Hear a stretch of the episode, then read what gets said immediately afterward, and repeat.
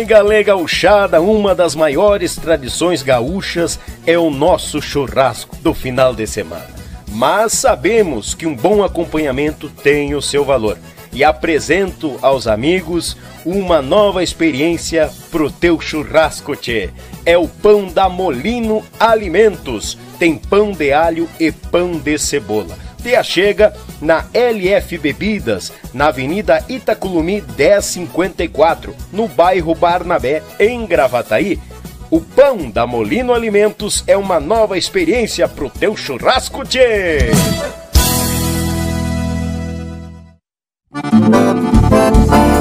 JB Acordeões, a melhor loja online de acordeões do Brasil. Trabalhamos com modelos diversos, novos, seminovos e usados, totalmente revisados e com garantia de compra. Oferecemos também acessórios como captações, bags, alças e muito mais. E para você que deseja aprender, disponibilizamos aulas de acordeão para todos os níveis, do iniciante ao avançado. Contate JB Acordeões pelo Instagram ou Facebook, arroba JB Acordeões ou também pelo WhatsApp 51 98157 5015. Esperamos por você.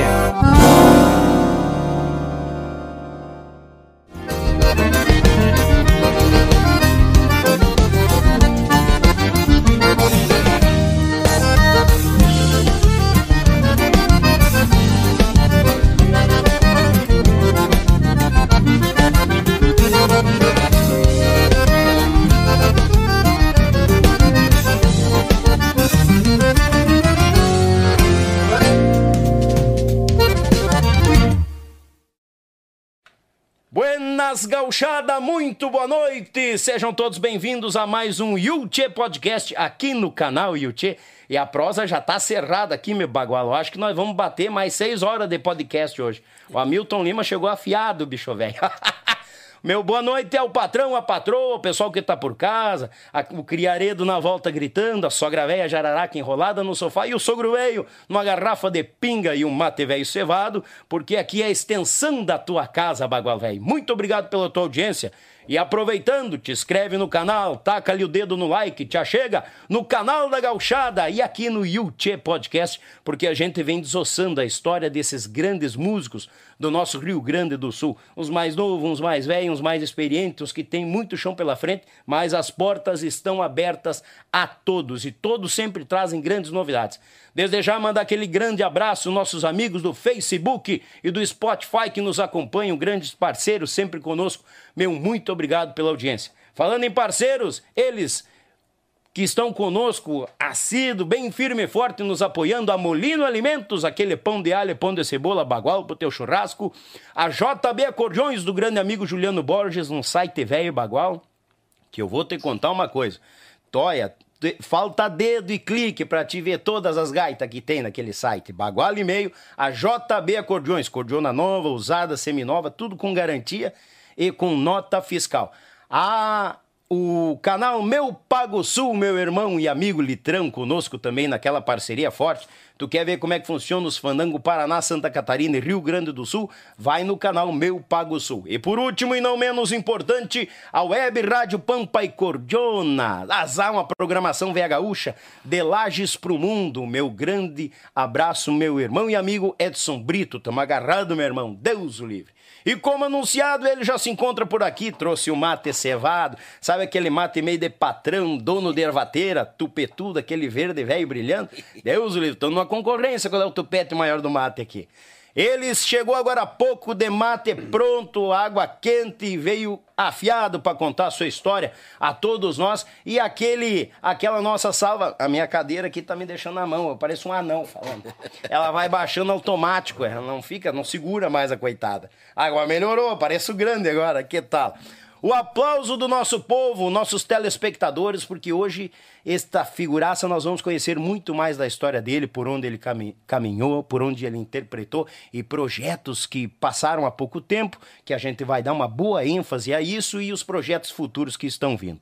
Tá bom?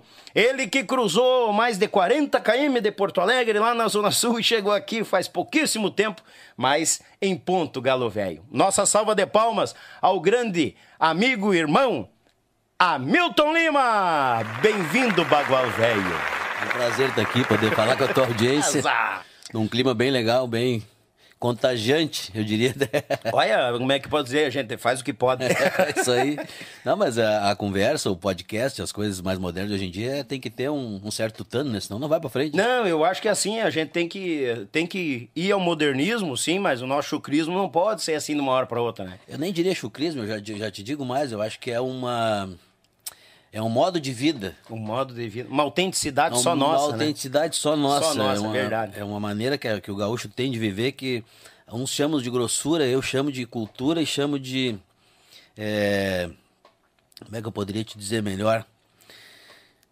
É, um projeto de vida.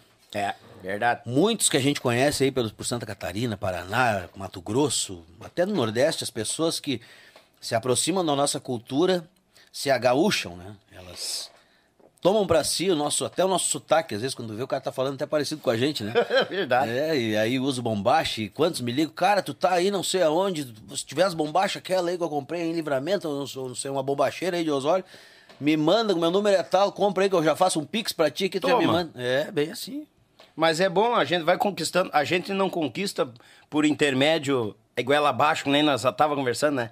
A gente conquista pela simplicidade, pelo nosso modo de ser. Pelo trabalho que a gente Pelo trabalho né? que a gente desempenha. Porque... O amor à nossa cultura, que Ex chega a eles também. Exatamente, isso é, aí. Essa que é a função. É, a gente cativa pelo, pela nossa arte, né? Pela nossa musicalidade, é. pela nossa história de vida, história de, de, de gaúchos anteriores a nós que fizeram uma estrada linda, fizeram uma história rica, fizeram uma história de verdadeira, né? Acima de tudo, uma história ah, verdadeira. Verdadeira. Nos festivais, nos bailes. É, naquela época, os compositores se inspiravam muito mais no que acontecia no campo, né? Verdade. Então, assim, tem uma base muito sólida embaixo que os, os, os, de hoje não conseguem enxergar, né? Mas se eles fuçar um pouquinho, eles, eles enxergam. Não, enxergam, enxergam. Se eles enxergam. começarem a puxar aí uma história do, do, Agora nos deixou há pouco tempo de um Telmo de Lima Freitas, por exemplo. É. Se eles pegarem um Mano Lima lá e começarem a, a, a a desossar a história dele ali, de onde é que ele saiu, para onde é que ele foi, se pegar um Edson Dutra, se pegar um Gildinho, enfim, um Elton Saldanha, um, um José João Sampaio, que é um compositor. Ah, Deus, que as músicas dele acho que estão em todas as bandas do Rio Grande do Sul e cantores. Acho que, Eu acho. que não tem um artista desses assim, de, de, de médio para cima, que não gravou uma música que dele. Que não gravou É verdade. verdade. Então, assim, a nossa história tá aí para quem quiser ver e aprender e usar e se adonar, porque. É. É, o gaúcho, como se diz, né? A gente é hospitaleiro, então todo mundo que vem, a gente tá, recebe de braços abertos e, tu, e cada um que vem agrega um pouco mais, né? É, é, essa é a ideia, essa é a ideia. O pessoal que cruza por aqui, eu digo os mais novos que estão se firmando na música, dá, ganha uma experiência de grátis aqui que tem que ver uma coisa. Tem cada história. Claro, de vez em quando é bom cair um tombinho para aprender, né? É. Bater a poeira e seguir em frente. Mas tem umas histórias aqui que dá para tirar um bom aprendizado. E aquele negócio, a gente tem dois ouvidos e uma boca. Você, a certas horas a gente ouve mais e fala menos. É isso aí. ah, e hoje em dia a coisa tá muito fácil, né, tio? Na minha época, quando eu comecei, olha, eu vou te dizer. É, eu sou lá de Tramandaí, né? Sim. Só nasci aqui em Porto Alegre. Meus pais são aqui da, da capital. Mas resolveram muito cedo ir morar no litoral. Naquela época não tinha nem é, estrada com calçamento, porque dirá com, com asfalto, né? Era só umas estradas de areia que atravessava lá, e uma ponte velha de madeira aqui pro lado do Imbé. Uhum. E eu comecei a, a, gostar de música, eu devia ter o quê? uns oito anos, nove anos. Coisa que na minha família não é de veia. Eu sou, eu sou, só, só existe eu de música na minha família. Capaz! Um tio, irmão do meu pai, também era músico assim, mas era um músico muito de ocasião, assim, muito daquele que tira por cima, sabe? Os uhum. negócios daí matado. aquele que tá mais para tocar pra família, Isso, assim. Isso, exatamente, toca nos aniversários. E eu comecei a gostar, rapaz. E aí tinha um, um senhor que morava nos fundos da minha casa, assim, tocava gaita, seu Chico, que gostava muito de música sertaneja, e eu com uhum. a voz de gurizinho, ia para lá e fazia a primeira e ele a segunda, né? Então cantava Sim. aquelas músicas sertanejas do, do, do Chitãozinho Chororó, Ei. aquelas coisas tudo, e né, acho que mais alto que eles ainda. Mas guri, é, né? Dizer, piazinha, vozinha é um sino. E ali foi o meu primeiro passo, assim, em direção à música. Aí. Com que idade isso, Hamilton? Eu devia ter uns 7, 8 anos. 7, 8 anos. Eu, eu gostei do Hamilton, que eu nem, eh, eu nem precisei fazer a pergunta como que a música chegou. Ele já largou ali pifadinho e Eu gostei disso aí. Mas bom. é que a gente vai falando já vai. Não, mas a ideia é essa, mas. É, é, é, a, a, ideia é se sentir em casa e prosear um pouco. É, a gente se empolga, né? Porque Hoje em dia a gente tem poucos lugares para falar da nossa história, da nossa cultura, não a Sim. minha, mas a de todos, né? Sim. De um modo geral e um, um local que seja ouvido, né? Também não adianta tu falar para um ou dois e não ter repercussão Ah, não, não, posterior, não, né? é. Porque muitas vezes até a gente faz uma live, alguma coisa assim, e na hora tem dois ou três olhando, mas depois tem uma repercussão enorme, né? As É. pessoas começam a assistir, Querer- começam a assistir. Querendo ou não, o que acontece aqui se cria um registro, né?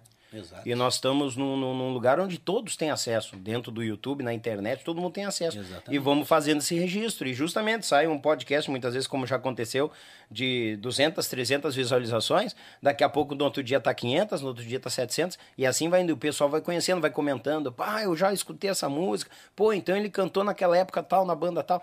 Isso que é o legal do negócio. É, as O pessoas... pessoal vai juntando quebra-cabeça as pecinhas. É a mesma coisa que eu digo aqui. Eu gosto muito que o pessoal conta as histórias, porque daqui a pouco, ah, lembra da banda lá, os Hienas lá de Porto Alegre e tal.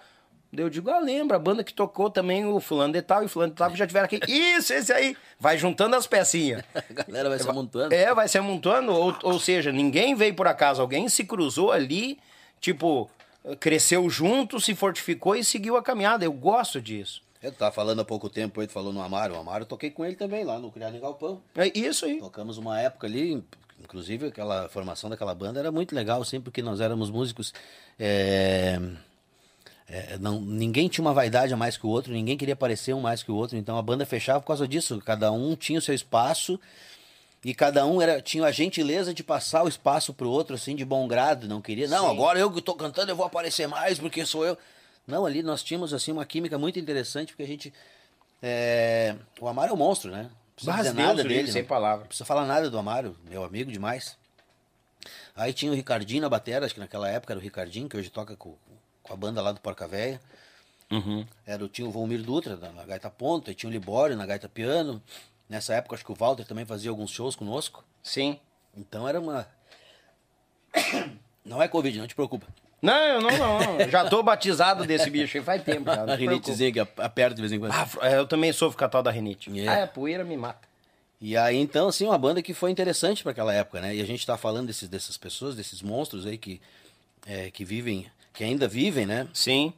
Eu acho que teríamos que ter um projeto, alguma coisa de lei no nosso estado aí que, que tivesse uma verba específica do governo ou de algum lugar para pegar todas essas histórias e registrar É verdade. em vida, Em vida. o É. próprio falando. Bah, tu falou um ponto que eu comento muito, que o pessoal, o que que acontece? Pois, deixa pra homenagear depois que o cara bateu as botas.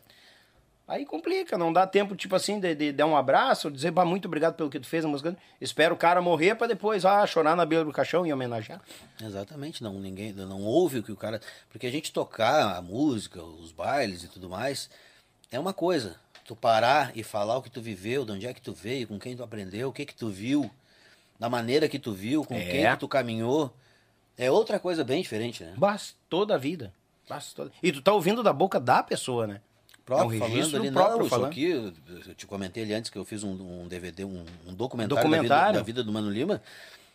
Cara, ele falou coisas ali absurdas, do tipo assim, ó, o meu, meu bisavô recebeu uma carta do Dom Pedro I, ganhando uma Maria de terras aqui em, em São Borja, para cuidar essa fronteira dos castelhanos.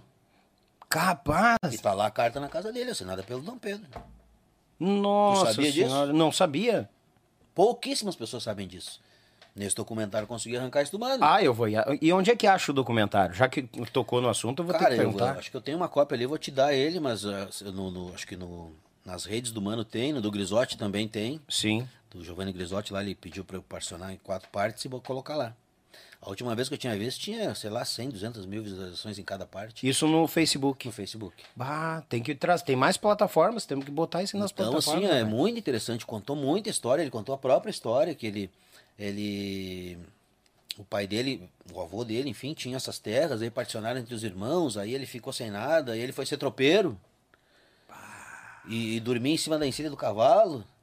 E aí foi pra lá e foi pra cá, e o Aparício Silva Rilo, que ele começou a tocar uma gaitinha e cantar. Sim. Foi quem descobriu ele, disse pra ele, cara, tu é artista. E aí botou o mano na roda, e aí quando ele começou a gravar, e foi indo, e aí foi. Capaz! É, não, é uma coisa muito. Tem que, tem que olhar lá o documentário. Vou, vou ter que ir atrás desse documentário. Ah, vou ter que ir atrás. Vai ficar duas horas e meia assim, olhando, e cara, bah, não sabia disso, pá, que interessante. Mas isso, isso que é o bom da coisa. Quantos outros ainda tem, assim, dessa, dessa, dessa estirpe aí, dessa tá estampa, desse, desse tamanho, né? Que precisam desse Que holofote precisa, também, né? exatamente. Pra aproveitar enquanto eles estão aqui, pra contar em detalhes, né? Milimetricamente, eu acho legal isso, é muito bom. Seguido morre um, esse dia foi o seu Telmo, outro dia foi o fulano, outro dia É. foi o Beltrano. Aí tem histórias que ficam por contar, que não chegam no nosso ouvido. Quanta história que ele vai ter, devia ter pra contar. Assim, se tu sentar e botar uma câmera na frente dele, tá, seu Telmo, vamos começar a conversar. Meu Deus do céu. Só, né? Só de Califórnia, acho que ele fica uns três dias falando. pior. Só de história de Califórnia, dá uns Pior, três irmão, dias pior, pior, pior. Tá, mas ah, ah, ah, depois nós, vamos tocar de novo no assunto do, do, do documentário.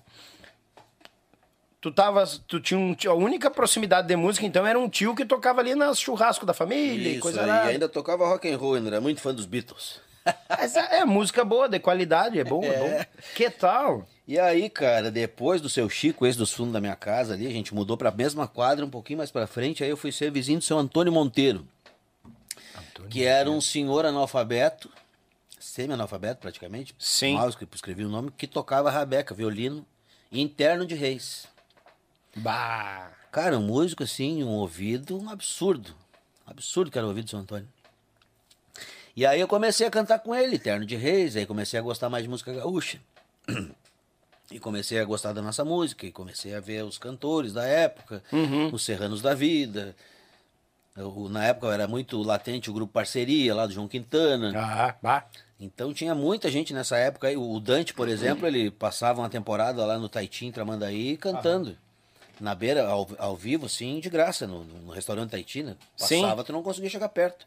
No restaurante ao lado, no, no Casa... No, é, no Casa Branca, é, no Casa Branca. Não, o Dante tocava no Casa Branca. No Tahiti tocava os araganos. Uhum. Quantas vezes eu fui pra lá ver os araganos tocar? O Carvalho falou aqui que eles, É. eles veraneavam pra lá tocando. Veraneava, eles passam. Quantos verões eles tocaram lá? Mas que loucura. E por aí vai. Sim. Uma vez eu tava lá olhando, daqui a pouco o Ari mandou um abraço pro It, falecido It, batera dos Serranos. Uhum. Tava lá também, veraneando, passou lá e cu- cumprimentou. Então, assim, cara, tem um circuito gigantesco, assim, de, de, Sim. de, de- de músicos que passaram por lá, né? E aí comecei ali a tocar, também acompanhar os ternos de reis e tudo mais.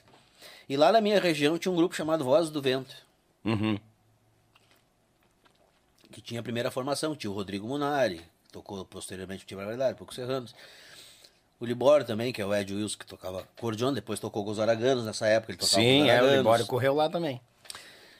E por aí foi, cara. E aí comecei a gostar de música gaúcha. Naquela época eu já dançava, um pouquinho antes, em invernadas de dança nas escolas.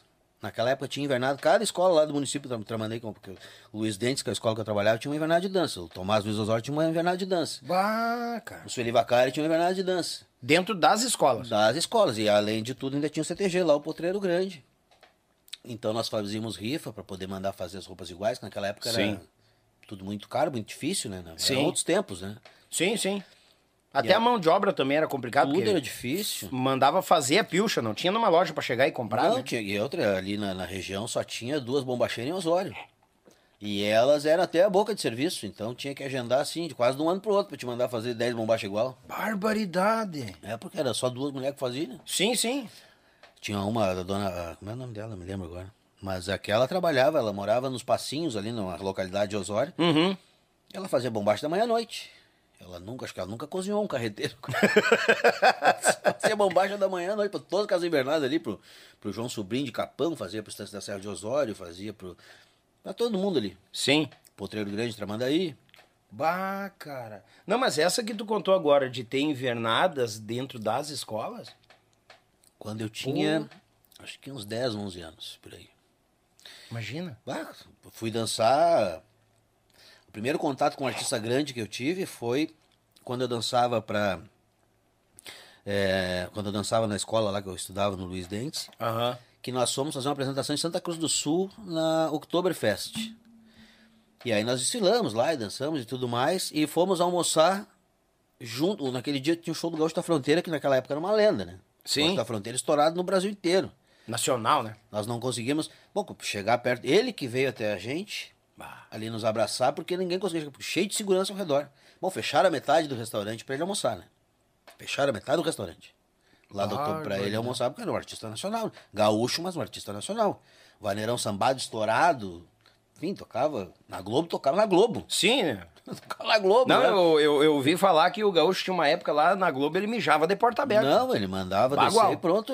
Ligava, ó, tô indo aí gravar aí o. Ir no Ratinho, que esse cara ali. tudo. Enfim.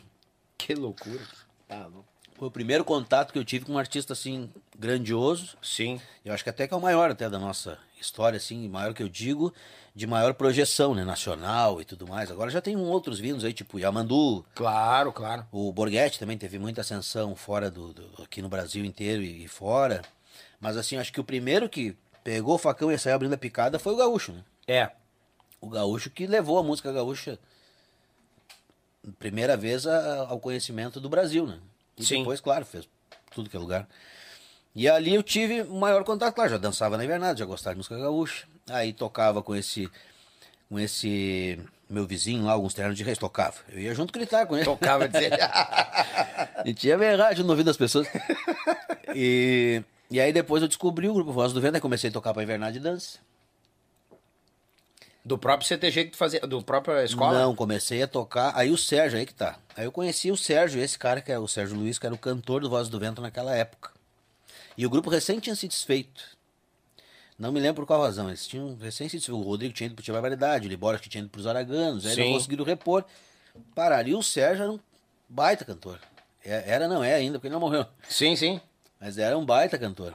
E eu fui lá pedir pra ele me ensinar a cantar as músicas gaúchas, enfim. Ensinar a tocar violão, que eu tocava muito mal. Sim. Não me deu nem conversa. O pai e a mãe dele tinham um programa de rádio na Rádio Tramandaí muito, muito, muito famoso, muito ouvido em todo o litoral. Que era o Peão Galdério e Alice, até tem um bordão deles que eu digo até hoje pros meus amigos. Ah, às vezes eu, eu salto muito cedo, acordo muito cedo. sim. E aí, de vez em quando eu mando os vídeos, vem cá, tia, passarinho que não deve nada pra ninguém, tá voando faz tempo, porque tu não tá dormindo ainda? Tu tá dormindo aí? Tá dormindo ainda, passarinho que não... Eles, eles, abriram o programa às seis da manhã com esse bordão. Acordar gauchada, passarinho que não deve nada pra ninguém, tá voando, ó. Faz, tempo. Boa essa. E aí, cara, tive, conheci o Sérgio lá, fui lá e tal, e ele. Bah, não me deu nem bola. Né? Que tal? Bah, que que esse piá aqui, aqui me incomodando? E, cara, e aí ele começou a me judiar. Tá, cara, eu te, te dou uma hora de aula aí se tu vier cortar minha grama. Olha aí, rapaz. Digo, não tem problema, cadê a máquina? Já cortava a grama, agora eu quero minha aula. Toma. E aí me dava, assim, uma aula meia boca e tal. E, Aham. e aí, do outro dia, cara, precisa arrumar cerca ali, tu arruma a cerca, eu terminar lá, a gente... Eu era guri, tinha uns, uns 12 anos, acho, nessa época. Aí ele, 12 pra 13. ele fazia isso de certo achando que tu ia refugar o buçal. Pra certo? me mandar embora. Claro. É, eu não vou ficar aqui trabalhando. E, cara, eu arrumei a cerca, o telhado, cortei a grama, fiz mudança. Reformou a casa toda. Lá pelas tantas, cara, não vou me livrar desse guri, vou ter que ensinar. Vou Aí- que ensinar o que eu sei pra esse guri pra me livrar dele. O único, o único modo é esse. Vou ter que ensinar, não adianta. Mas que tal, cara? E aí aprendi muito com ele, cara. Aprendi muito, aprendi de dedilhado, enfim, da forma que ele tocava. Ele também não era um exímio instrumentista, mas ele Sim. sabia muito, muito, muito, muito perto de mim, né? Ele fazia naquela época que eu faço hoje. Hoje eu pego um violão e me acompanho. É, Sim. E ele fazia a mesma coisa, assim. Só que ele cantava bastante, né? Era um bom cantor. E aí comecei a ter contato. Ele começou a me mostrar outros artistas naquela época, tipo o Antônio Gringo, que naquela época tinha, era estourado com aquela música Ouve um pássaro cantar, nunca te vejo. Como é que era o nome daquela música? Não me lembro. Mas enfim, o Antônio Gringo também era um cara, o Antônio Gringo, o, o Grupo Parceria, o Wilson Paim. Pai. Então tinha uma turma aí nessa época que eram assim, que eram que era as referências dele que acabaram se tornando as minhas referências. Sim. Então eu sempre fui muito aplicado no aprender a tocar e aprender a cantar, porque eu olhava para o grupo parceria cheio de. Os caras só tocavam em festival, né? Uma vocaleira assim que era uma coisa Não, absurda. é, tem que ser bagual o negócio, senão não adianta. Aí eu vi os paim, não, não precisa falar nada, né? O cara é um Ah, sino, não. né? Cantando e os arranjos e tudo mais. É. O, o, o gringo era o cara, era um cara mais assim, mais pop, né? Vamos dizer, um cara mais Sim. popular, mas assim, enfim, também era um cara muito afinado, tinha uma voz suave, gostosa de ouvir, ganhava festival, então também era uma referência. Aí depois a gente foi, foi pegando outras referências, com o Leopoldo, Racier, Zé Cláudio Machado, que naquela época ainda tocava muito. Uhum. E, e por aí foi. Aí fui, fui pegando, fui pegando, fui pegando, Sim. até que o Sérgio me levou, daí quando eu fiquei melhorzinho, né? Aí ele me levou pra tocar com ele em 93 pra invernada do Estância da Serra de Osório. Que e aí ali eu comecei a ser músico. Porque daí ali então tinha um gaiteiro, que até então não tocava, né? Sim. Tocava sozinho em casa. Tu e o violão. eu e o violão. E ali, ali nós formamos um vocal, com três ou quatro vozes. Tinha um gaiteiro, aí ele, ele era o cantor principal, aí eu fazia outra voz. Sim. E aí lá pelas tantas resolvemos remontar o Vozes do Vento. Ah, O grupo Vozes do o Vento. Voz do Vento tinha parado. Tinha parado, tinha se, tinha dissolvido, né? Tinha saído Sim, um pra sim, cada sim, sim, lado, claro, e não claro. conseguiram reposição, pararam. E a gente pediu, ah, a gente quer usar o, o Voz do Vento. Que naquela época, é, aí eu, eu, fui- eu era o cantor, aí o Juliano, tu conhece o, o JJSV, essa banda grande que tem? nesse- Sim, sim, o Juliano Juliano. O Juquinha era o gaiteiro, que Uhum. tocava comigo pra Invernada. E aí o Juquinha era o gaiteiro do Voz do Vento nessa época. Olha aí, rapaz. Aí tinha os Munari, que era o Thiago, o baixista, que depois o Enzo entrou, mas o primeiro era o Thiago Munari, no baixo. Sim. O da Costa, o batera, o Gordo, que tocava bateria, e o Cássio, guitarra. Que hoje toca três ali, agora o Gordo saiu, mas tocava até pouco tempo, tava o Gordo, o Cássio e o Juquinha daquela formação do Voz do Vento no JJSV. É. E aí montamos o Voz do Vento. E começamos a tocar e começamos a, Foi pegando, foi, Foi pegando, pegando corpo, foi pegando corpo. Aí o Rodrigo nessa época já estava nos Serranos, aí conseguiu pra gente gravar com a gravadora lá de São Paulo, com a atração, que o Patinete, que era o, Aham. que era o Caça-Talentos, Aham. e era muito amigo do Rodrigo. Aí um dia o Rodrigo ligou, ô Patino, o negócio é o seguinte, quero gravar os guri aqui, arruma aí um, um- uma grana aí com, com a atração pra pagar o estúdio. Aí o Patino, não, pode mandar gravar que é o que nós bancamos. Aí nós gravamos primeiro o disco do Voz do Vento. Tu vê, né, cara, qu- quantos grupos surgiram desta forma, né? Da indicação, ô, vai aí, não sei o quê. Uhum. Ah, ô, tu. Que nem passou um artista que diz, ah, tu. tu como é que é que tu. Tu, tu, tu qualifica? São bons? Não, são bons. Pode gravar. Não, não, então pode levar. Pode ir, pode mandar vir. Com aval, né? Isso, tipo, mandar uma carta de recomendação. Recomendação. É isso aí, cara. Que Bancava, loucura, não, cara. pode gravar que os guris são bons. O cara ia lá e gravava. Que loucura, cara. Bah, tá louco. E aí, nós, aí foi onde eu gravei meu primeiro disco. E isso acho que já era 95, 96, por aí. Mas nesse meio tempo nós já tinha tocado uma quantidade de baile. E depois a gente começou a vir tocar no Farrapos ali, aqueles, aqueles coronéis ali, que era. Sempre o patrão era um, um major, um coronel. Isso, é, uns grandão do. É, eles que eram os. E eles não sei por que pegaram gosto pela nossa banda, porque a gente era assim aplicado, a gente ensaiava muito, cara, nós, nós tínhamos vocais, eu tenho gravações lá, que se tu escutar o vocal, o nosso, escutar o do Serrano, tu não vai achar muita diferença. Olha aí, cara. Nós tínhamos quatro, cinco vozes ali, que, mas na cabeça, o Juquinha era muito bom de vocal. Sim. O Juquinha e o Cássio, que era o guitarrista, que são primos, né? Uhum. O Juquinha tem uma musicalidade, cara, é só tu convivendo com ele pra te ver o que ele, o que ele é de músico. Bom, ele pega gaita, toca pra caramba, né? O, o muso inspirador dele é o Borges, e tem outros caras aí que também. Ele gosta muito, mas assim, ele é muito músico. Aí tu pega um violão e larga na mão dele, ele toca mais que gaita. Capaz. Aí tu tira o violão, larga um baixo, que nem a gente toca mais baixo do que violão do que gaita. Nossa senhora. Cara, um, um monstro. Pra te ter uma ideia, cara, tinha uma viola que o CTG Estância da Serra ganhou numa certa época, que veio da, de, de Portugal, uma viola de 15 cordas. Uma viola portuguesa. Uhum. E acho que foi em 90, e- é, 96 para 97, ou 95 para 96, ele, ele inventaram uma abertura lá da Invernada com uma música portuguesa. E aí disse, pá, nós tínhamos que arrumar uma viola. E essa viola tava dentro de um, de um quadrado, assim, de madeira, com vidro na frente, ali dentro. Ah, como se fosse um troféu. uma Mas exposição. era- Mas era, um instrumento de verdade, um puto instrumento. Sim. Que o, o CTG ganhou uma época dos açorianos, enfim, por, por, por, por uma pesquisa açoriana lá, eles ganharam aquela viola de prêmio. Sim. Aí um disse lá, não, não me lembro quem, tá, mas por que, que a gente não usa a viola que tem ali no, no, no quadro de troféus e tal? Digo, Ah, como é que vão pegar a viola dali? Basta, acontece alguma coisa com aquela viola, aquilo, Ah. é um mimo do CTG. E tinha um patrão cuiudo na época, disse, não, pode, quem é que toca? O Juca, eu toco. Nunca tinha pego na mão. Capaz. Vai peitudo. Cara, o João Negruni era o patrão. Não, se tu toca, pode pegar ela, arranca lá na parede. Falando, todo mundo ficou assim, né? Não, vamos arrancar. tirar a viola, que é quase um santo do altar, né? Vamos- Sim. Vamos tirar o Jesus lá do altar. Barbaridade. Cara, e subiu, e o Nego Oscar já subiu lá, já deu de mão, e outro pegou, não sei, já arrancaram de lá e pegaram aquelas cordas. Cara, eu não sei quantos anos tava ali parado. Largaram na mão do Juca. E esse é o bem, bem, bem, bem. Ficou uma meia hora lá com ela num canto lá. Sim. Cara, eu não sei que afinação que ele fez, mas ele fez uma afinação e ficou um troço bonito, cara. Ele Capaz. afinou uma viola de 15 cordas e colocou no, no arranjo da música. Nossa senhora. Sim, do nada, nunca tinha pego uma viola daquela na mão. Então, assim, ele tem uma musicalidade gigantesca. Sim. E aí, cara, a- o Voz do Vento foi se formando com esses músicos, o Juquinho, o Cássio. E começamos a tocar, e nós tocávamos, o que eu tava te falando ali, a gente tocava muito no Farrapos, e a gente começou a tocar em vários lugares aqui em Porto Alegre, lá no Clube do Professor Gaúcho. A gente todo ano tocava lá na Semana Farroupilha, Sim. na ABB. Aqui nesses CTGs de Viamão, aqui nós tocamos em todos ali. Tinha, tinha esse final de semana, nós tocava sexta numa quadra, sábado cinco quadras pra frente. Nossa. No setor ali tem muitos CTGs assim, um Sim. perto do outro. Aí no domingo era no salão paroquial da escola e todos Bombando. cheios. Olha aí. Tanto que daí, lá pelas tantas, o João Luiz tinha gravado aquele CD do, do Camperismo 1, né? Que tem o Bagol com o Corcoveador, que tem o Fandango Soledade. Uhum. Série de sucessos ali. E ele se interessou a pegar nossa banda de base para fazer isso, para fazer a, a junção ali.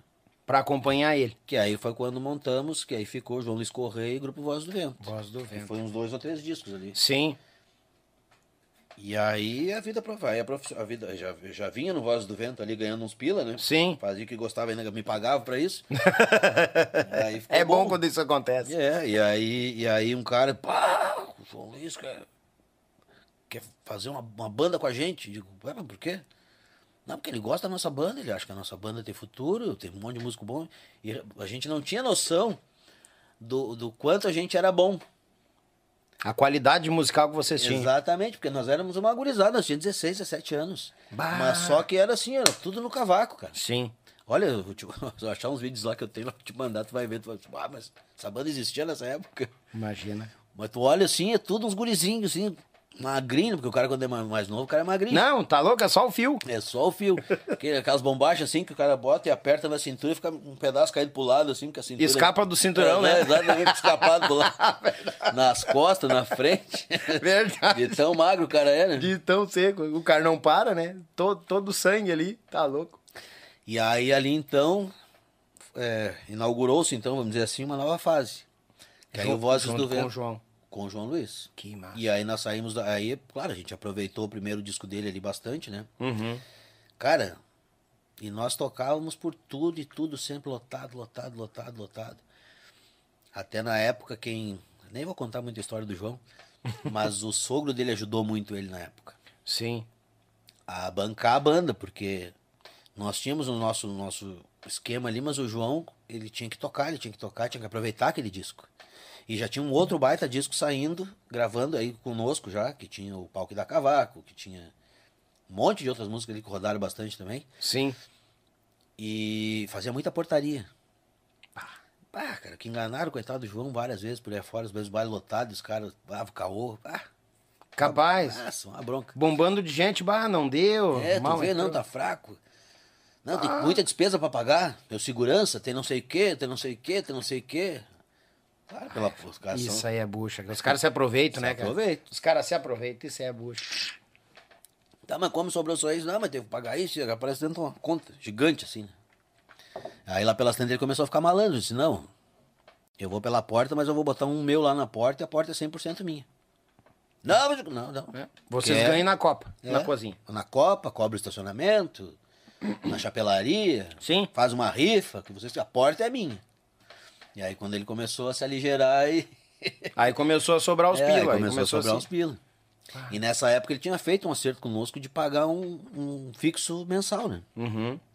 E às vezes não dava, empurrava, mas sempre dava um jeito ali, numa semana a mais, semana a menos, e ia acertando. Sim. E aí ali fiquei com o João, acho que uns três ou quatro anos. É, e, e pelo que eu entendi, não foi só tu, foi a banda toda, A né? banda toda. Mas aí logo em seguida, porque o João ele tinha esse compromisso de querer fazer a coisa andar assim, e muitas vezes até interpretava o animal, assim. Tem muita gente que não gosta dele.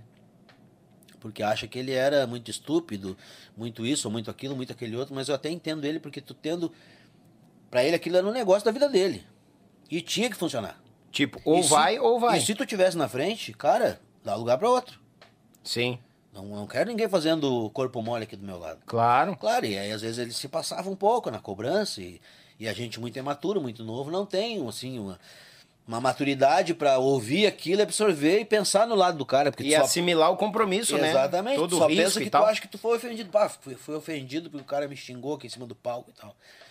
E na verdade, não, na verdade, o cara tá lutando pelo trabalho, né? Que tu, tu, tu ganha daquele trabalho também. É, né? o trabalho tem que ir bem pra te ganhar também, senão não funciona. Então, assim, muita gente levava mal. E tem muita coisa do João que diz, ah, ô meu galo, desse jeito assim não me serve. Aham. E por aí vai. Ah, meu galo, ó, passa no. Vamos se pagar. aí, É, vamos. vamos se pagar, meu guri, vamos se pagar. não, mas não tem ninguém no baile, não se pagar. Não interessa, olha lá pra aquele ventilador e ri pra ele. Olha aí, cara. Porque tendo 10, 100 ou mil pessoas, ele tinha que tocar igual e agradar igual, não tinha que ter É massa corpo mole. Então, assim, o João, tudo que ele tem hoje, ele merece cada centavo, porque ele é. Mostra o respeito com o pessoal que veio, aqueles 10, aqueles 100, aqueles mil, respeito igual a todos, né? Exatamente. É um É, cara, show, foi- sim. sempre foi um cara muito profissional, assim, muito. E ali eu fiquei com ele uns três anos cantando com ele. Aí depois disso surgiu a vontade de fazer o, o Criado em Galpão. Nessa época o Volmir também veio tocar conosco, ele tinha saído do Serranos, enfim. Uhum. Aí o João convidou ele para tocar com, com a gente ali. Sim. Enfim, mas o Volmir é um cara genioso, o João também. Acabaram se acertando. Não, isso é normal, é, uma tenta... é casamento, né? Uma hora Pode dar, pode não mas dar. assim, deu as brigas, mas ficou tudo bem, né? Sim. Entre mortos e feridos, todos se salvaram. Amém. É. Tá, mas daí, tipo, tu te desligou do Vozes do. Do Vozes do Vento. Sim. Ah, ele continuou com o grupo lá e tu te desligou. É, quando começou a sair, que saiu quase todo mundo do Voz do Vento, tinha a questão do nome. Entendi. Aí o João, não sei, porque não me lembro mais, porque Cargas d'Água, ele tirou o Voz do Vento e fez camperismo. Que era a marca dele, né? Sim. Que É, já vinha com os CDs, o trabalho O camperismo. CD, um, o primeiro, dois, né? o primeiro já era camperismo, Sim. então daí ele só trocou, porque já estava na mídia mesmo. Claro. E nós já não estávamos mais, né? O Voz do Vento, na verdade, não tinha quase mais ninguém. Acho que eu fui o último a sair. Daquela primeira turma já. Da, da do Voz do Vento mesmo, original. Sim. Saiu todo mundo. Ah, E aí onde o, o Juquinha, aí o Juninho veio tocar bateria junto conosco. Do Juliano e Juliano ali, do JJ Uhum. Sim. O Juninho, nós demos um jeito de trazer o Juninho, porque era nosso amigo e tal. Não, o Juninho, baita batera também, aí tinha, como tocava muito baile, ele quarteava com o gordo, né? Cada um Sim. tocava um pouco, um tocava percussão, enfim. E aí também, lá pelas tantas se, se desentenderam e quiseram sair, aí eles montaram o, o, Juliano e Juliano. Sim. E aí eles fizeram uma dupla e, enfim, compraram um sonzinho, aí começou a história deles. Sim. E aí eles começaram a tocar aqui, tocar ali, foi, foi melhorando, e foi indo, foi indo, e foram indo bem, e começaram a gravar. E aí daqui a pouco já tinha lugares que eles tocavam com banda, não era só dupla, porque eles começaram com uma dupla, com uma bateria eletrônica, o Juca tocava a gaita e o Juninho tocava violão e cantava. Bah. E é assim que eles faziam os bailãozinhos, começaram com o bailão da terceira idade. Aí começaram a fazer uma sexta-feira num restaurante lá, que lá pelas tantas o restaurante virava bailão. Sim. E aí tinha um, ba- tinha um bailão lá também na- na- no interior, lá, acho que onde é que ela. Não me lembro qual é o nome da, da- da localidade, que era o Zé da Cachaça. Que até pouco tempo atrás ainda fazia uns bailes grandes lá, e o Zé, depois o Zé da Cachaça investiu num salão gigante lá. E aí Ah. eles eram quase que a banda da casa.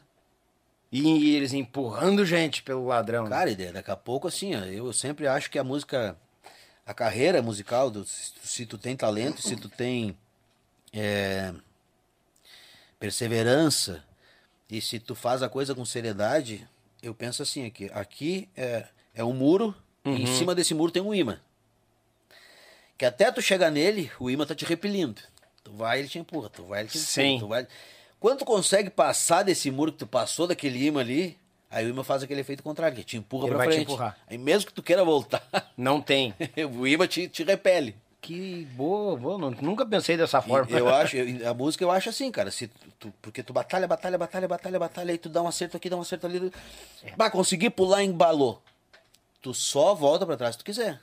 É. Ou Verdade. se tu quer parar, tu quer mudar de. Que nem eu parei. Mudei. Eu- Teve uma época lá que de cara, eu não quero mais tocar. Somos dois. Eu também Não fiz quero isso. mais tocar, eu quero estudar, quero fazer outras coisas, quero ter tempo, pra, eu quero formar uma família, quero ter tempo pra minha vida. Do jeito que tá, não dá, porque na época com o João a gente tocava de quarta a domingo, e segunda e terça tinha programa de rádio e TV pra gravar, ou Sim. estúdio. Então a gente Ah. não ia nunca em casa. Era bem dizer de segunda a segunda, com as segunda funções segunda. internas e externas. Exatamente. Barbaridade. Eu sei como é que é isso aí. Micharia. Então, cara, e vai pra um ponto e os guris dizem, ah, porque a tua, a tua mulher, não sei o que. Cara, não tem nada a ver com a minha mulher. eu que quero. É, sempre vem, né? Ah, tá falando que a mulher botou a faca no teu pescoço, ah, sei o quê. Igual antes. Fica Não, assim. e a, a minha mulher, a Mariana, trabalha no meio. A Mariana vendeu o César e o Rogério durante 10 anos. Sim. Quando eu conheci ela, ela produzia um projeto gigantesco que tinha aqui no Rio Grande do Sul chamado Roda Som, que fazia shows em quase todas as cidades do Rio Grande do Sul.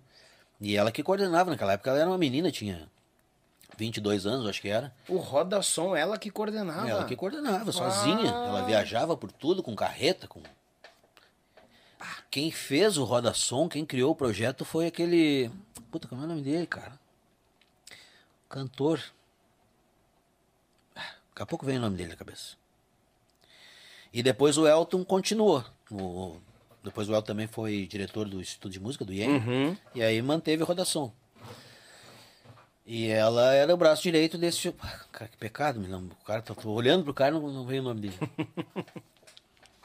e aí eu conheci ela num palco. Nem foi no Rodação, foi na Expo Inter. Porque ela também trabalhava na Expo Inter como coordenadora de palco e tudo mais. A Mariana era muito, era muito. CDF, sabe, muito, sabe muito de tudo, assim, dessas coisas de produção e tal. E aí eu conheci ela. Enfim, mas ainda fiquei um tempão tocando e tal. Eu, É, ela, ela te conheceu no meio do tiroteio. Não tem e por que ela a mulher também vivia nisso. Não, e ela vivia nisso também. Ela sabe como é que é. Ela sabe que não que não tem futuro uma mulher chegar para um cara que vive num, num- que tem esse tipo de trabalho e dizer, digo, eu ou teu trabalho. Ah, não. É um relacionamento não tem futuro, porque mesmo que tu largue por causa disso, tu vai ficar com aquela coisa engasgada no pescoço, pá, deixei por causa, deixei por causa de ti, bah, por que É. tu, não, tu não queria que eu tocasse, porque, porque queira ou não queira, tem um assédio, né? Tem as fãs, Tem, as tem, namoradas, quando tu é solteiro aí tu arruma uma namorada em cada lugar, porque tu, enfim, tu tá ali trabalhando, mas tu, Sim. tu é novo, tu quer, Namorar. quer namorar, quer aproveitar, porque É. a gente depois vai ficando mais velho, não tem mais. Eu, É. hoje em dia, eu, mesmo que eu quisesse arrumar um namorado em casa, eu não teria nem vontade, porque. Não, é, a gente chega numa idade que o, que o, o, o, o, o trabalho começa a dar prazer e o prazer começa a dar trabalho também. Né? Exatamente. Né? É, não, é. Isso é uma realidade. Isso é uma, isso é uma, realidade. Não, e tu termina cansado, tu quer mais é tomar um banho, jantar e dormir. É, um cafezinho e cama. Exatamente, Deu pronto. É bem.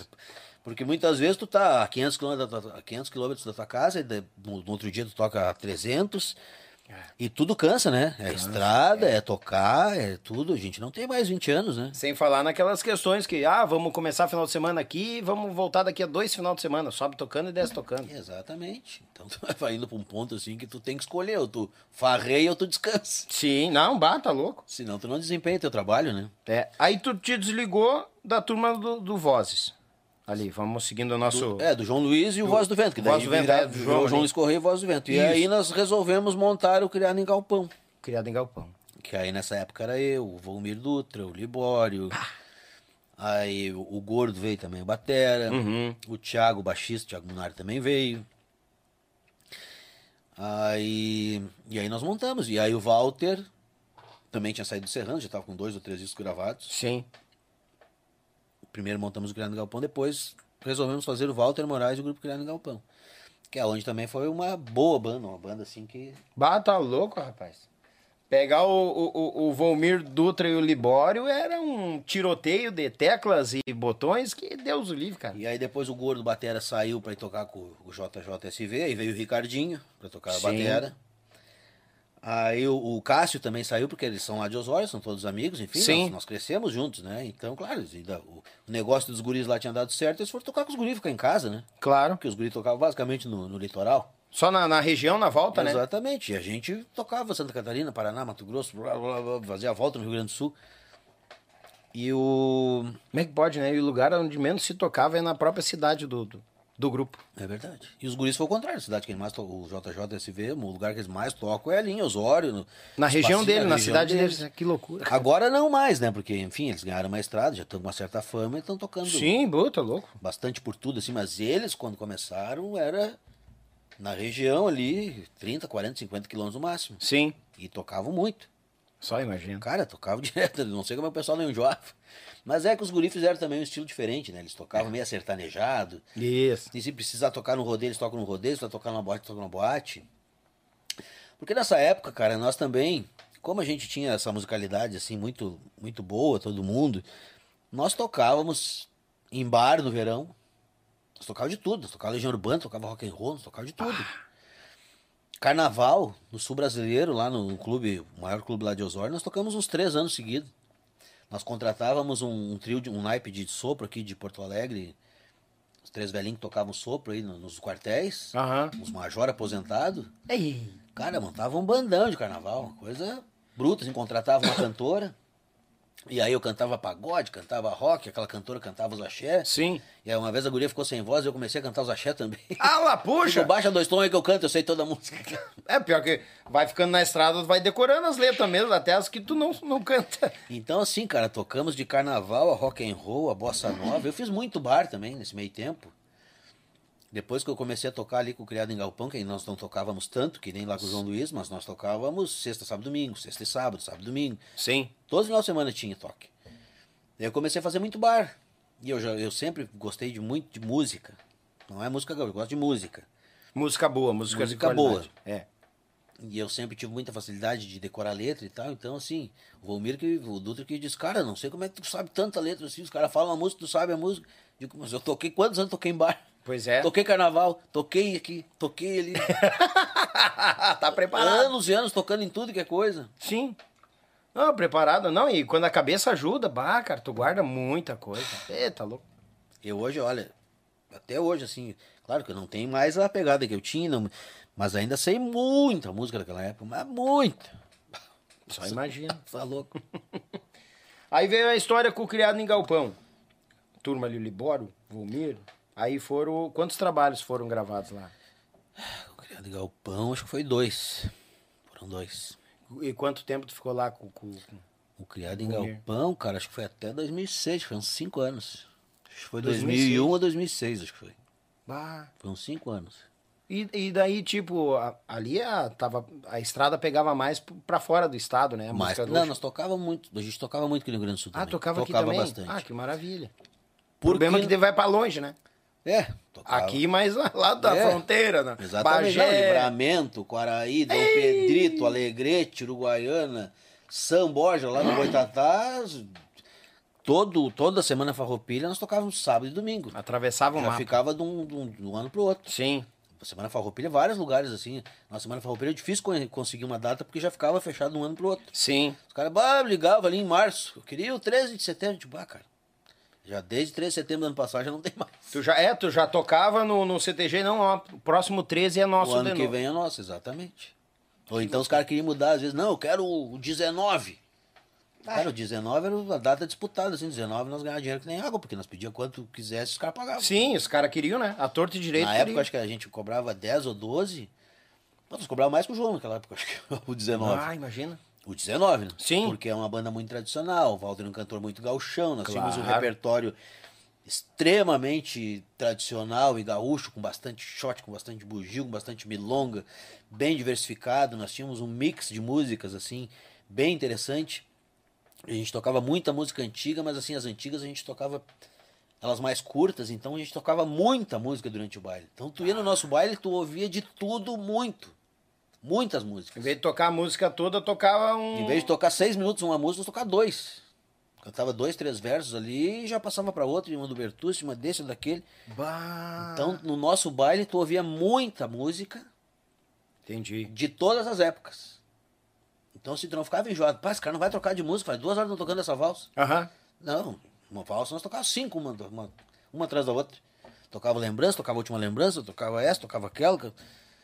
Não era uma coisa assim que as, as bandas hoje em dia pegam uma valsa e tocam ela meia hora, né? É, aham. Aí tem um solinho, vai lá, enche linguiça, vai, vai, vai lá. Vai. Não, nós, nós era volume de música. Bah, Então, por isso que era bem interessante, assim, o, baile do Criado em Galpão. Hum, É um baita diferencial, porque ninguém faz isso hoje. Exatamente. Os caras pegam uma música e tocam. Em 15 minutos eles tocam três músicas, cinco minutos cada um.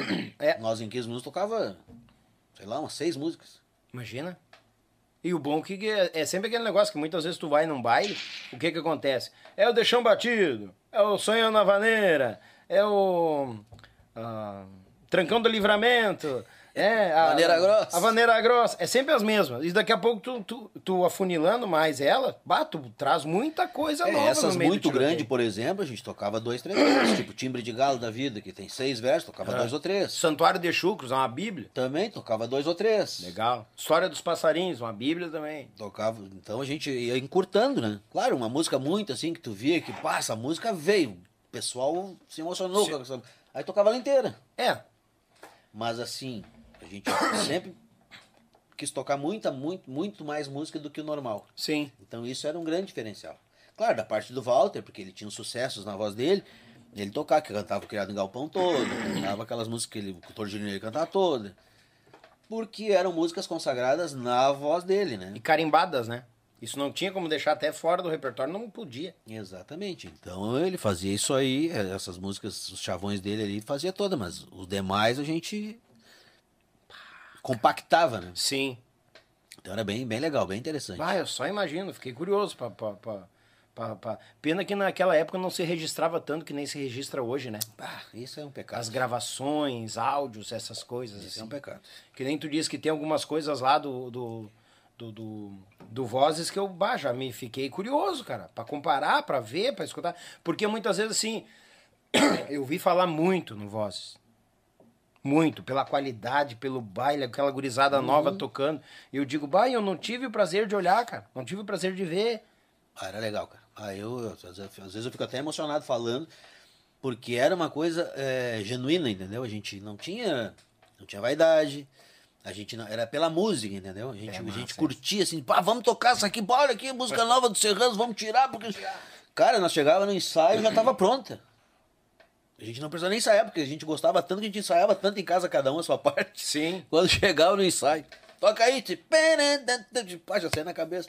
Ai, carreta. Com os tempos tudo certinho, né? Sim. Que a gente fazia, a gente tirava a música tal qual ela era, a gente não colocava o, o nosso estilo. Porque a gente não tinha estilo, né? A gente Sim. era uma coisa, a gente copiava exatamente como era gravada. Por isso que os caras. Ah, mas parece Serranos tocando, assim, a gente copiava igualzinho, né? Era fiel ao original. Era fiel ao original, exatamente. O Juca não, não mudava uma nota, não improvisava nada na, na cordiona. O Cássio fazia os solos de guitarra assim, mas na- Na cabeça. até os erros. Às vezes tinha umas notas fora ele fazia. Cara, essa nota aqui tá fora, eu vou fazer porque é igual, mas ela tá fora. Olha aí, cara. Cara, essa nota aqui não é da escala, o cara errou aqui. Não, e uma gurizada com toda a vontade de crescer, com gana, né? O Cássio, nessa época, ele já dava aula de música na Rima, que é uma escola de música lá em Osório. O Cássio já. O Cássio era meio maestro, assim. Ele, Sim. partitura, essas coisas, ele sabia tudo. Ele já, nessa época ele já dava aula de violão clássico. E tinha 17, 18 anos. Barbaridade. Não, o Cássio sabe muito. O Cássio é outro cara, claro, são caras que não aparecem, porque não tiveram nas grandes bandas, Sim. né? Não tiveram, assim, uma relevância, fizeram grandes trabalhos, porque sempre foi do meio baile, meio meio eh, da farra, né? Não, não Sim. foi para um festival, por exemplo. Hoje em dia um cara vai num festival e vai bem naquele festival, numa única música, o cara tem mais nome do que um cara que tocou a vida inteira em baile. Verdade. Por quê? Porque bah, ganhou o festival, bah, tu viu o solo de violão lá do, do fulano naquela música? Ganhou a Califórnia. Claro, é a Califórnia, tu aparece no Jornal do Almoço, tu aparece no Jornal Nacional, tu aparece...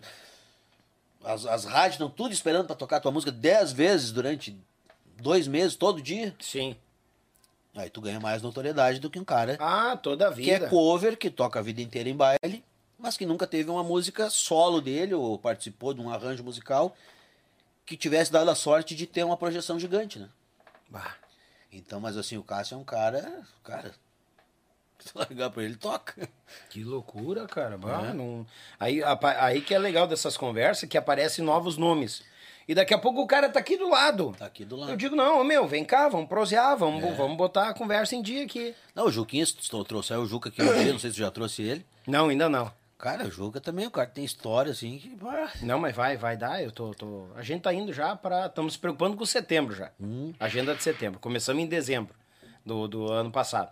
Tamo indo, tamo indo devagarinho. Tem gente que me pergunta, bah, mas tu vai ter gente pra, esse, pra todo esse tempo? Cara, vamos indo. Ih. Enquanto tiver alguém tocando uma corda de violão, um contrabaixo, uma guitarra, uma bateria, vamos botando. Não tem É, conversa. não, mas é. Ih, tem muita gente, muita história. É que nem eu te disse, tem muito músico escondido no meio baile, porque não tem uma. por ser cover. Por É. não ter uma projeção, Sim. né? Por ter daqui a pouco, sei lá, gravou uma música relevante, alguma coisa do tipo. Mas não que o cara não tenha qualidade, que não seja músico bom, que não, que não seja uma pessoa que estudou, Sim. né? Porque música ah, é muito bonito, cara de ouvido e tal, tal, tal, tal, tal, mas o de ouvido, um ou outro, um, um Yamandu que nasce na vida, um filho lá, eu não sei como é o nome do filho do Jorge Guedes lá, o- como é o nome do guri?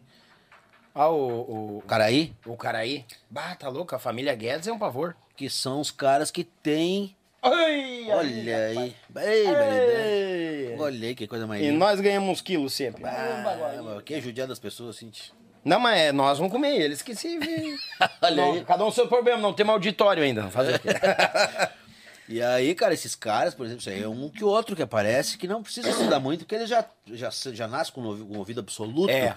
Já nasce com uma veia musical que tu larga o instrumento, o cara sai tocando, né? E aquilo que nós estávamos falando em off, né? Que nem a gente falou do, do, do Quaraí, essa turma que vem do lado missioneiro. Lá tinha música dentro das escolas. Querendo ou não, isso ajuda, isso Ah, valoriza. e o Noel, aquele, esses caras aí que Ah, tá primeiro que, louco. que- que viajaram o mundo fazendo isso aí, É. eles são, eles são as inspirações dele, a Tio É, esses, raízes, assim, os primeiros que apareceram, né? sim. É, a turma, a, a turma essa da. A turma das escolas, tipo, e- e- ah, vão aprender música. Eles tinham que conhecer a história, né? O Guarani.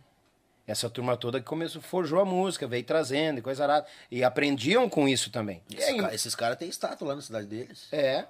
Imagina, imagina nós aqui, do, vamos dizer, do nosso lado, outras regiões, quantos bons músicos passaram batido por não ter essa influência mais próxima da música, daqui a pouco É. não brotou aquele aquele despertar assim, bah, o pai, eu gosto desse instrumento aqui. Exatamente. Que podiam ser um borguete da vida junto, um yamandu. E sem falar quantos e quantos músicos nossos que começaram na música gaúcha que hoje em dia tocam com essas bandas sertanejas aí. Que toca o Zezé de Camargo, que toca o Leonardo. Não, Eu conheço vários. os nossos gaiteiros, olha, tem uma boa quantidade com os sertanejos lá gaiteiro, tecladista, É? guitarrista. Não. Eu conheço vários que tocam nessas bandas aí. Back vocal, tem quantos que tocam eles? Que são músicos de um quilate gigantesco, né? Pra tocar nessas bandas desses caras É. tem que ser bom, né? Tem que ser bom, verdade. Não Ah, é tá pra louco. qualquer um tocar na banda do, do Leonardo, do Zezé, Não, tá louco. do Chitãozinho Chororó. Ali não é que nem a música gaúcha aqui. Ah, me esqueci da menor, da bola, segue o baile, vamos lá. embora a maioria das músicas dele, deles, qualquer um consegue tocar com a maior facilidade do mundo, né?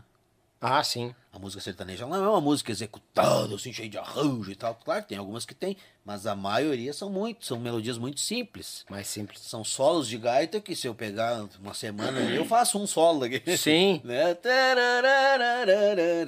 Uma coisinha assim muito simples, né? Sim. Mas não diminui deles quererem ter um- terem músicos medíocres. Eles querem ter os melhores Os melhores. Pra tocar Até ali. porque eu, eu, eu, eu, me criei na música escutando uma frase. Que tu tinha que saber fazer o difícil pra fazer o, o simples bem feito. Exatamente. Tu tinha que executar de cima a baixo o difícil. Não, o simples bem feito é difícil de fazer.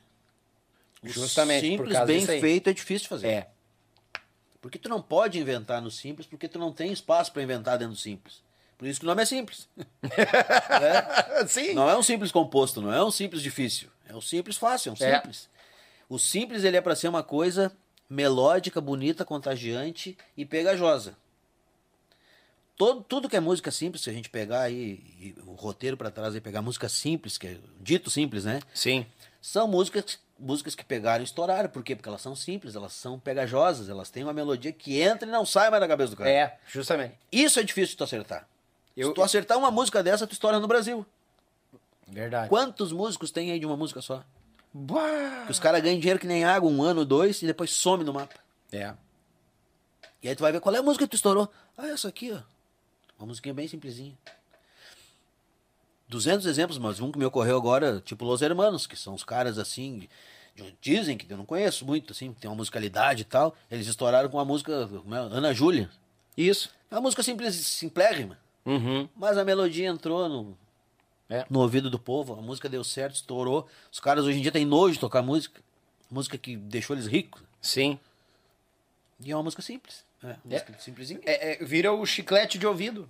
Cai no gosto do povo, ficou no ouvido, cara. Te prepara. É, É isso aí. É o cavalinho de batalha, que nem os mateadores falam. Aí a gente volta lá no início que a gente tava falando, o simples que é difícil de fazer. É. Não é porque ele é simples que ele é fácil de fazer, fácil de executar. Ele é difícil de tu criar. Ele é difícil de tu compor. É, Reproduzir é a coisa mais fácil do mundo. Sim. O problema é tu compor ele. Tu compor ele diferente dos outros tantos simples que tem por aí, né? Sim, sim, sim. Então, esse é o X da questão. A gurizada, anota essa aí pra vocês aí. É, esse é o X da questão, cara. Limar, vamos, Não, vamos provar. afofar. Vamos provar. Vou aproveitar e vou fazer aquele intervalinho pro leite das crianças e já estamos voltando, gurizada. Oi, galera gauchada, uma das maiores tradições gaúchas é o nosso churrasco do final de semana. Mas sabemos que um bom acompanhamento tem o seu valor e apresento aos amigos uma nova experiência pro teu churrasco, tchê. É o pão da Molino Alimentos. Tem pão de alho e pão de cebola. Te achega na LF Bebidas, na Avenida Itaculumi 1054, no bairro Barnabé, em Gravataí. O pão da Molino Alimentos é uma nova experiência pro teu churrasco, tchê!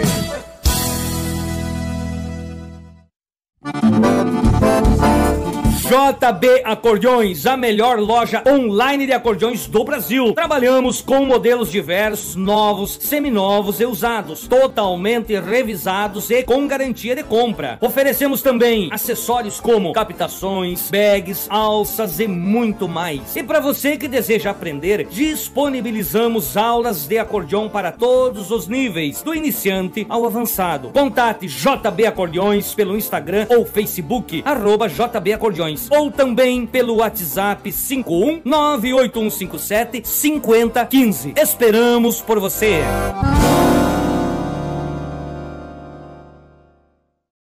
Oi, galera gurizada, papo velho bom, né? Eu tô te dizendo e nós temos uma fofana um pãozinho agora. Da Molino Alimentos, meu galo velho, se ainda não chegou no teu açougue aí, pede pro açougueiro, tchê, pega o pão da Molino Alimentos, tem de alho, tem de cebola. Mas assim, ó, te prepare, ele vai vender carne, mas também vai vender bem mais pão, vou te contar. Molino Alimentos, uma empresa aqui de Gravataí, despontando pela Grande Porto Alegre, Rio Grande afora, e assim você vai. Tem gente pedindo pão da Molina em Santa Catarina e no Paraná. Um dia chega aí, te acalma, gurizada, te acalma. Qualquer coisa faz um pix, nós mandamos pelo Sedex, não tem problema. A JB Acordeões, grande parceira conosco. Juliano Borges, um parceiro velho em quantia, aquele site Bagualo, um, um, dos maiores sites de acordeão do nosso Brasil, acho que de repente até do mundo, meu galo. Tem cordiona a riveria, tem nova, seminova e tem usada, tudo com garantia, com nota fiscal revisadinha, embalada pelo próprio Juliano Borges. E já vai umas videoaulas junto de brinde que eu sei. Vai lá que tu não vai te arrepender. A Web Rádio Pampa e Cordiona, naquela divulgação velha osca, aquela programação buena em quantia, né? Tem música gaúcha de fundamento, nativista, baileira, fandangueira, missioneira, Deus o livre. Baixa o aplicativo da Web Rádio Pampa e Cordiona e escuta 24 horas numa baita de uma programação. E por último, não menos importante, o Meu Pago Sul, canal nosso parceiro aí que tá registrando os fandangos por Paraná, Santa Catarina e Rio Grande do Sul. Tu te achega lá, que é bagual, rapaz. Quer ver umas mulheres bonitas e uns homens simpáticos lá pra cima? Vai no meu Pago Sul. Tem João Escorreia, Xeloquedo, Monarcas. Tem, rapaz, olha, mateadores. Aí, aí vai, Chiquito e coisa arada e vai embora. Todo mundo tá cruzando por lá. Meu Pago Sul. Vai lá nesse baita canal, já te inscreve lá também, ativa o sino e te achega. Mandar aquele beijo, aquele abraço aos amigos que nos acompanham pelo o Spotify e pelo Facebook. Muito obrigado pela parceria de vocês. Avisando o pessoal aí que está nos olhando no YouTube, tem que ser inscrito para mandar o teu recado aqui, né? Porque não custa se inscrever, não tá sendo cobrado, não cai a ponta do dedo. Eu me inscrevi já em vários canais, tá tudo aqui, ó. Já chega lá que tu é muito bem vai ser muito bem recebido porque é aqui a extensão da tua casa. Eu falei na JB Acordeões e eu tenho um, um regalo para dar pro Hamilton Lima aqui, ó. Uma camiseta da JB Acordeões, tá? Ah, e do Yuchê. Faça bom proveito, é um regalo simples, mas de coração. Já quero ver de vereda. Aí, ó. Azar. Juliano Borges aí, ó. E nós agarrados nos braços. Azar. Juliano Borges. O Juliano tá cambiando acordeão agora? Tá, mas faz tempo já, É rapaz. mesmo? É. Ele já vinha fazendo esse trabalho antes de. já no João já. É mesmo. É, daí ele disse que na pandemia, rapaz, eu acho que o pessoal inventou de querer aprender gaita e começou Vendeu a vender, vender, vender. É, e realmente é, uma- é um dos maiores sites de acordeão do Brasil, o É Juliano. mesmo, não sabia? E vende em quantia. Merece, Juliano. Bah, gente não, boa. gente finíssima, é um parceiro conosco Uhum, aqui. gente boa. Vamos dar uma lida nos recados enquanto a gente vai beliscando aquele pão, aquela carne. O, se o Hamilton tiver abraço pra mandar também, pode mandar. Se conhecer alguém aqui, fica-lhe o grito, não tem problema. Minha amiga Cris Medeiros. Hoje não vai ser de Floripa, diz ela, mas sim de Criciúma. Valeu, Cris. Um beijo no teu coração. Obrigado pela companhia. Meu irmão e amigo Arthur Diego. Boa noite, Indiada. Aqui de São José, Santa Catarina, acompanhando o podcast. Esse Hamilton Lima canta muito, eu sei. É verdade, é verdade. E fala assim: o homem é modesto enquanto tinha uma simplicidade. Que pessoa. Tô tendo prazer de primeira vez sentar e prosear como velho. Ai, bagual. Meu amigo Alexandre. Antonoff tá por aqui, Buenas Gauchada, estamos aqui esperando mais um podcast de fundamento.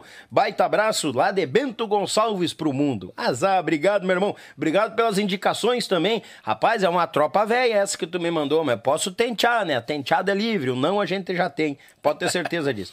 Meu irmão e amigo, meu tocaio, Daniel Rosa. Opa, tamo junto, tamo junto, meu galo. Obrigado pela companhia. Esse, esse aqui é de longe. Meu irmão e amigo Sidney Cardoso. Buenas, Daniel Velho, Hamilton Lima. Estou, estou no aguardo, agora já tá acompanhando aqui de Campo Grande, Mato Grosso do Sul. Ah, não, tem uma turma aqui que a gente, né? Tem, tem uma turma baguala aqui que nos acompanha. Meio lonjote. Vai, meio lonjote. Tem uns mais longe ainda, mas de- depende do dia eles vêm. Tem, tá, tá assim. Meu amigo Luciano Lu, buenas. Amigo Daniel, mais um baita artista. Ah, meu amigo Luciano, lá de Bento Gonçalves nos acompanhando. Sempre ligado no Yuti. Obrigado, meu galo velho. A PAN 21, cheguei. Então já chega, puxa o mate e escuta a prosa, meu galo. Aquele abraço. Meu amigo Johnny tá por aqui. Parabéns pelo canal, conhecendo a história da gauchada. E tem muito mais, rapaz. Já estamos no podcast 60 e... Aqui o do, do Lima é 60 e poucos. Tem uns quantos lá pra trás. Já chega aqui assim, ó. Tem uns de 6 horas aí. É? Batemos um recorde bagual quinta-feira passada com o Amaro. O Amaro Pérez deu 5 horas e 48 minutos. Ah, o Amaro se decorda, dá a volta no mundo. Não, vamos ter que fazer a parte 2, rapaz. vamos ter que fazer a parte 2. Já tá combinado, gurizada. Fica ligado. Logo o Amaro tá por aqui de novo. Grande parceiro. Meu amigo Alex. Alex Sandro Leco. Buenas. Um quebra-costela aqui de Campina Grande. O Campina Grande do Sul, Paraná. Abraço, gurizada do Paraná Velho de Guerra. Meu amigo Altemir Silva, muito bom, parabéns, obrigado, meu galo, seja bem-vindo. Me... Olha aqui, rapaz. Meu amigo Jason Fagundes, oi, olha eu aqui novamente. Buenas, meu galo, seja bem-vindo, como sempre. Rapaz do céu, tem uma turma aqui que eu não conhecia. Zenilda Meirelles, buenas, Daniel do Rio Grande, aqui de Rio Grande, Rio Grande do Sul. Azar, o pessoal lá de baixo nos acompanhando. Vejo sempre teus programas, são buenos em quantia. Hoje estou pelo celular, então estou mandando mensagem. Parabéns, abraço, obrigado, minha amiga. Obrigado pela companhia, obrigado pela audiência. Olha aqui, bagual velho, eu falo deles e eles estão aqui arrodeando, ó. Esta bandeja aí ah, como é que é? Essa bandeja aí, pela arrumação, só pode ser a Flávia Zanata responsável. Pior que é, litrão velho. Pessoal do meu Pago Sul, a patroa, a patroa de fé aqui, rapaz. Ela que cuida da churrasqueira e é das boas. Ah, quem mais aqui? Ainda tem muita gente buena para trazer, não frocha. Fica, fica no... Fica no garrão. Ah, fica no garrão. Isso aí, obrigado. Não, tem muita gente que a gente vai trazer assim. A Zenilda, abraço pra ela. A música é complicada de identificar. O pessoal, a gente vai falando, eles vão falando sobre os assuntos junto. Meu amigo irmão Maurício Terres Cardoso, buenas rapaziada. Isso aqui é uma figura. Grande músico. Ah, grande músico. Hã? Grande músico e, ex- e, acho que o corretor pegou aqui. Exímio padeiro. Ah, é.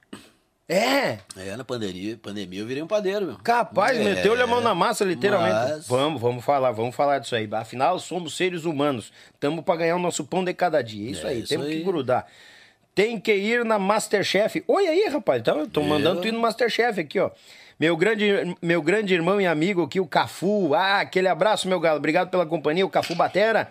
Não esquece da programação do Pão de Alho. Ah, é verdade, tem que ir pra Torres, a Pão de Alho lá. Mas, ah, meu amigo Edson Reis, boa noite, Indiada. Na música é menos, o menos é mais. Aqui que nós estávamos conversando, né? É verdade. mais ou menos bem feitinho. É isso aí. Abraço, meu galo. Obrigado pela companhia. Ah, meu amigo Guilherme. Baita cantor e produtor. Ai, estamos aqui na lida. Ah, vez uma outra, uma fugida para pegar uns trechos. Ah, ah é, tu tá no serviço, Galo, velho? Que tal? Obrigado pelas fugidas e vê nós aí. Abraço. E se tu não, agora não tá vendo, volta depois que tu vai ver. Abraço, meu Galo, velho. Obrigado, Guilherme. Meu amigo, o Jason Fagundes aqui, aqui de Alvorada. Ah, Alvorada, aquele abraço. Ah, na escuta do melhor podcast do Sul. Azar nojento. Não, tô dizendo que é bom, tem qualidade, né? Até tem qualidade. Tenho, né, os entrevistados, o pessoal de calibre, eu ainda quero ver se eu troco o apresentador. Tá deixando a desejar. Esse eu vou dar um jeito nele. Meu amigo José Maciel, baita cantor, este Hamilton Lima, mandou um abração para nós aqui, ó. Essa linguiça da, essa linguiça da Molina, da Molina é boa mesmo? É boa. Olha aí, 5 5 quilos dá pra 20 comer, mas vai ter deitar, rapaz. Foge, corta a faca, fora. Pan 21, sai daí, rapaz. Abraço pra ti. Maciel, ah, o meu amigo, nosso amigo José Maciel lá da Vacaria. é, compadre. Hã? Na Vacaria, compadre do falecido, credo. Sim, do Volmiro Martins. Do Vomir. Ah, Vomir é. Martins, isso mesmo, é isso aí. Maciel é compadre do Vomir. Maciel, mas abraço, Maciel, velho, nosso amigo é, José Maciel, né? Trabalhei bastante com o Vomir. É, capaz. Sim, o programa dele do SBT, eu que fazia ele todo. Olha aí, é, cara. É, vamos falar depois do Vamos, vamos falando. E aqui, ó, eu vou, eu vou falar. Ô, meu galo, dá um abraço no meu canário. Um baita abraço. Amaro Pérez. Isso, Amaro Pérez. Amarinho, como é que tu tamo, velho? Tranquilo? Saudade do Amaro Pérez. Tá aqui, mandou um abraço pra nós, ó. Ele mesmo aqui, o Amaro, velho. Olha, Azar. De vez em quando eu vejo ele o, e o Amarinho. O Amarinho eu conheci, né? O gurizinho, né? Aham. De vez em quando eu vejo ele e o Amarinho fazendo umas modas junto e Não, cantando. rapaz, e o Amarinho fala pelos cotovelos, rapaz. É mesmo? Guri é, vamos, vai pra guitarra e tem que cantar. Capaz. O pai dele aqui, o Amaro, falando e coisa. Pai, não te esquece tal coisa. Pai, tal história. Pai, tal história. Olha aí. Não, o Guri deu um rodeão em nós aqui, bonito. Abraço, mestre Amaro e o Amarinho. Obrigado pela companhia de vocês aí. O Amaro, velho. Vamos fazer parte 2, né, Amaro? Tu sabe, né? Te prepara. Tem umas histórias que passou muito rápido. Nós vamos desossar isso aí. Meu amigo Walter Cabeção, Gaita Ponto do Grupo Matizes. Aquele grande abraço, meu irmão. Obrigado pela companhia. Olha, o pessoal do Esteio tá ligadinho. Hoje aí, volta e meia no correrio do serviço, vocês chegam cedo também, estão nos acompanhando. Meu abraço ao Maurício e a Daia, eles que estão conosco lá de Esteio, nos acompanhando aqui no YouTube. Abraço, sucesso sempre. Valeu, meu irmão, tamo agarrado. Aí, rapaz, e vai entrando recado, sai daqui que atualizou o negócio aqui agora. Ah, como é que é? Ah, o pessoal tá comentando. É verdade, Litrão. Tá que nem inteligência limitada. É, a limitação fica só por parte do apresentador. é, mas faz parte, né? Van Clay, o Tcheloco. Abraço, mano, velho. Obrigado pela companhia, Van Clay. Aquele abraço. Ele tá fazendo programa lá, eu tô fazendo aqui, mas daí um manda pro outro. Bom programa pra ti, bom programa pra ti. E nós finquemos o garrão no toco aqui e deixamos botando. Meu, pessoal, meu irmão e amigo da cidade dos poetas, lá de Santiago do Boqueirão, Ayrton Dornelles, a gaita ponto do nosso Rio Grande. Obrigado pela audiência, meu irmão. Tá aqui mandando aplausos para nós, agradecendo agradecendo aí já o abraço e mandando abraço para nós. Obrigado, mano, velho. E por último, não menos importante, aqui eu falei que vem um pessoal meio de longe, ó. Juliano Volpato, de Chicago, Estados Unidos. Oi. Ô, meu irmão, velho, como é que tu tá? Quando é que tu vem pro, pro, pro Rio Grande visitar nós aqui? Tu saiu daqui, mas tem que vir visitar, né, meu? Tem que vir pra cá. Só por parte da presença. Viu, Litrão? Eu me lembro, do, eu vejo os caras lá. É, a gente tem que se comparar, tem que ver os grandes pra ir na, no rastro, né? O Litrão deu risada que eu me lembrei da frase do cara lá, que é, só fica por parte do apresentador. Não, nós botemos com os dois pés. Obrigado pela audiência de cada um de vocês, gurizada. Não esquecendo, você pode virar membro aqui do canal também e ficar sabendo da agenda e muito mais. Uma agenda que tá bem estendida aí, o pessoal tá, tá ficando bem por dentro. Meu Deus do céu, atualizou. Meu amigo, minha amiga Nessi Maria tá por aqui, boa noite. O amado Cafu, meu marido, como é que é? Voltar pra aula. Manda ele voltar pra aula. Bah, a mulher pegou ele olhando o podcast e disse que estava na aula. Agora deu zebra. Ô, Cafu, não tem pouso aqui. Não tem, sai fora. Não esquece de trazer o refri pra janta. Ô, Cafu, esquece do refri pra janta. A mulher tá te avisando. Beijos, Dani, parabéns pelo programa. Obrigado nesse. Não, tu viu? A família vai aumentando. Começou com o Cafu, agora a mulher, tipo assim, ela sabe onde é que ele tá, né? Terça e quinta ele tá olhando o podcast. E já, e já mandou um recado, traz o refri. Os caras do refri. que tal? Ah, quem mais aqui? João Lennon. Olha, baguala aqui, ó. Buenas Indiada, abraço. Ah, de Balsa Nova, Paraná. Pede pra ele cantar um pedaço da música de Campo e de Mato. Aê, segura pro final que vai, vai ter, vamos, vamos. Tem um violão aqui, eu já deixei afinadinho aqui. Não, a finaleira sai, você sabe, né, gurizada? Negócio de música direto a gente tem bastante, mas história pouco. Então nós vamos registrar a história, depois vem uma cantoria, né? Pra gente dar aquela coceirinha no pé. Segura as pontas aí. Hum, recordações muito boas do Hamilton Lima, ó. Nas gravações no Coisas do Sul. Aqui, ó, o José Maciel tá colocando aqui, ó. Do nosso lendário e saudoso Volmir Martins. Gravamos muito lá na vacaria. Pô, que legal, cara. Não sabia, cara. Tinha trabalhado com ele. Ah, cara, vamos, vamos, vamos chegar nessa história aí. Pede pra ele falar dos bastidores. Vamos, vamos falar, Guilherme. Vamos falar, vamos falar, com certeza. E tem, coisa Tem aqui. que ó. fazer um podcast só pra bastidor daquele programa. É? Daí os livros. Não, vamos, vamos fazer, não tem Imagina problema. gravando quatro anos, gravando todo domingo um programa novo. Ah, tá louco. Meu amigo Jackson de Joinville, Santa Catarina, mas ah, botou aqui, por que o Hamilton não grava mais? Não grava Vamos mais? voltar, vamos voltar. Ah, não, ele tá voltando ativa de novo. Calma, gurizada. Passando pra pandemia, agora passar um vivo já é uma grande coisa. Vamos chegar lá. Mas quem aqui, ele canta muito. Saudades do tempo que ele cantava no Criado em Galpão. O Jackson colocando ali.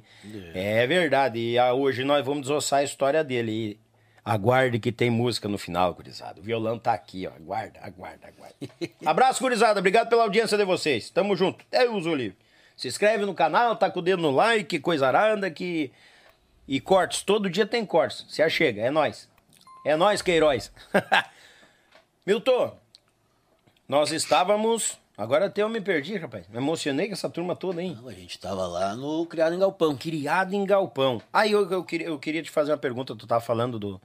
E, e quando é que bateu na cabeça assim, ó, eu acho que agora é hora de eu me desligar do criado em galpão? Cara, isso foi mais ou menos em 2006 para 2007, 2005, 2006 ou 2006 para 2007. Mas, se não me engano, 2006. Ah, já vinha tocando bastante, já andava cansado, eu queria estudar, voltar a estudar.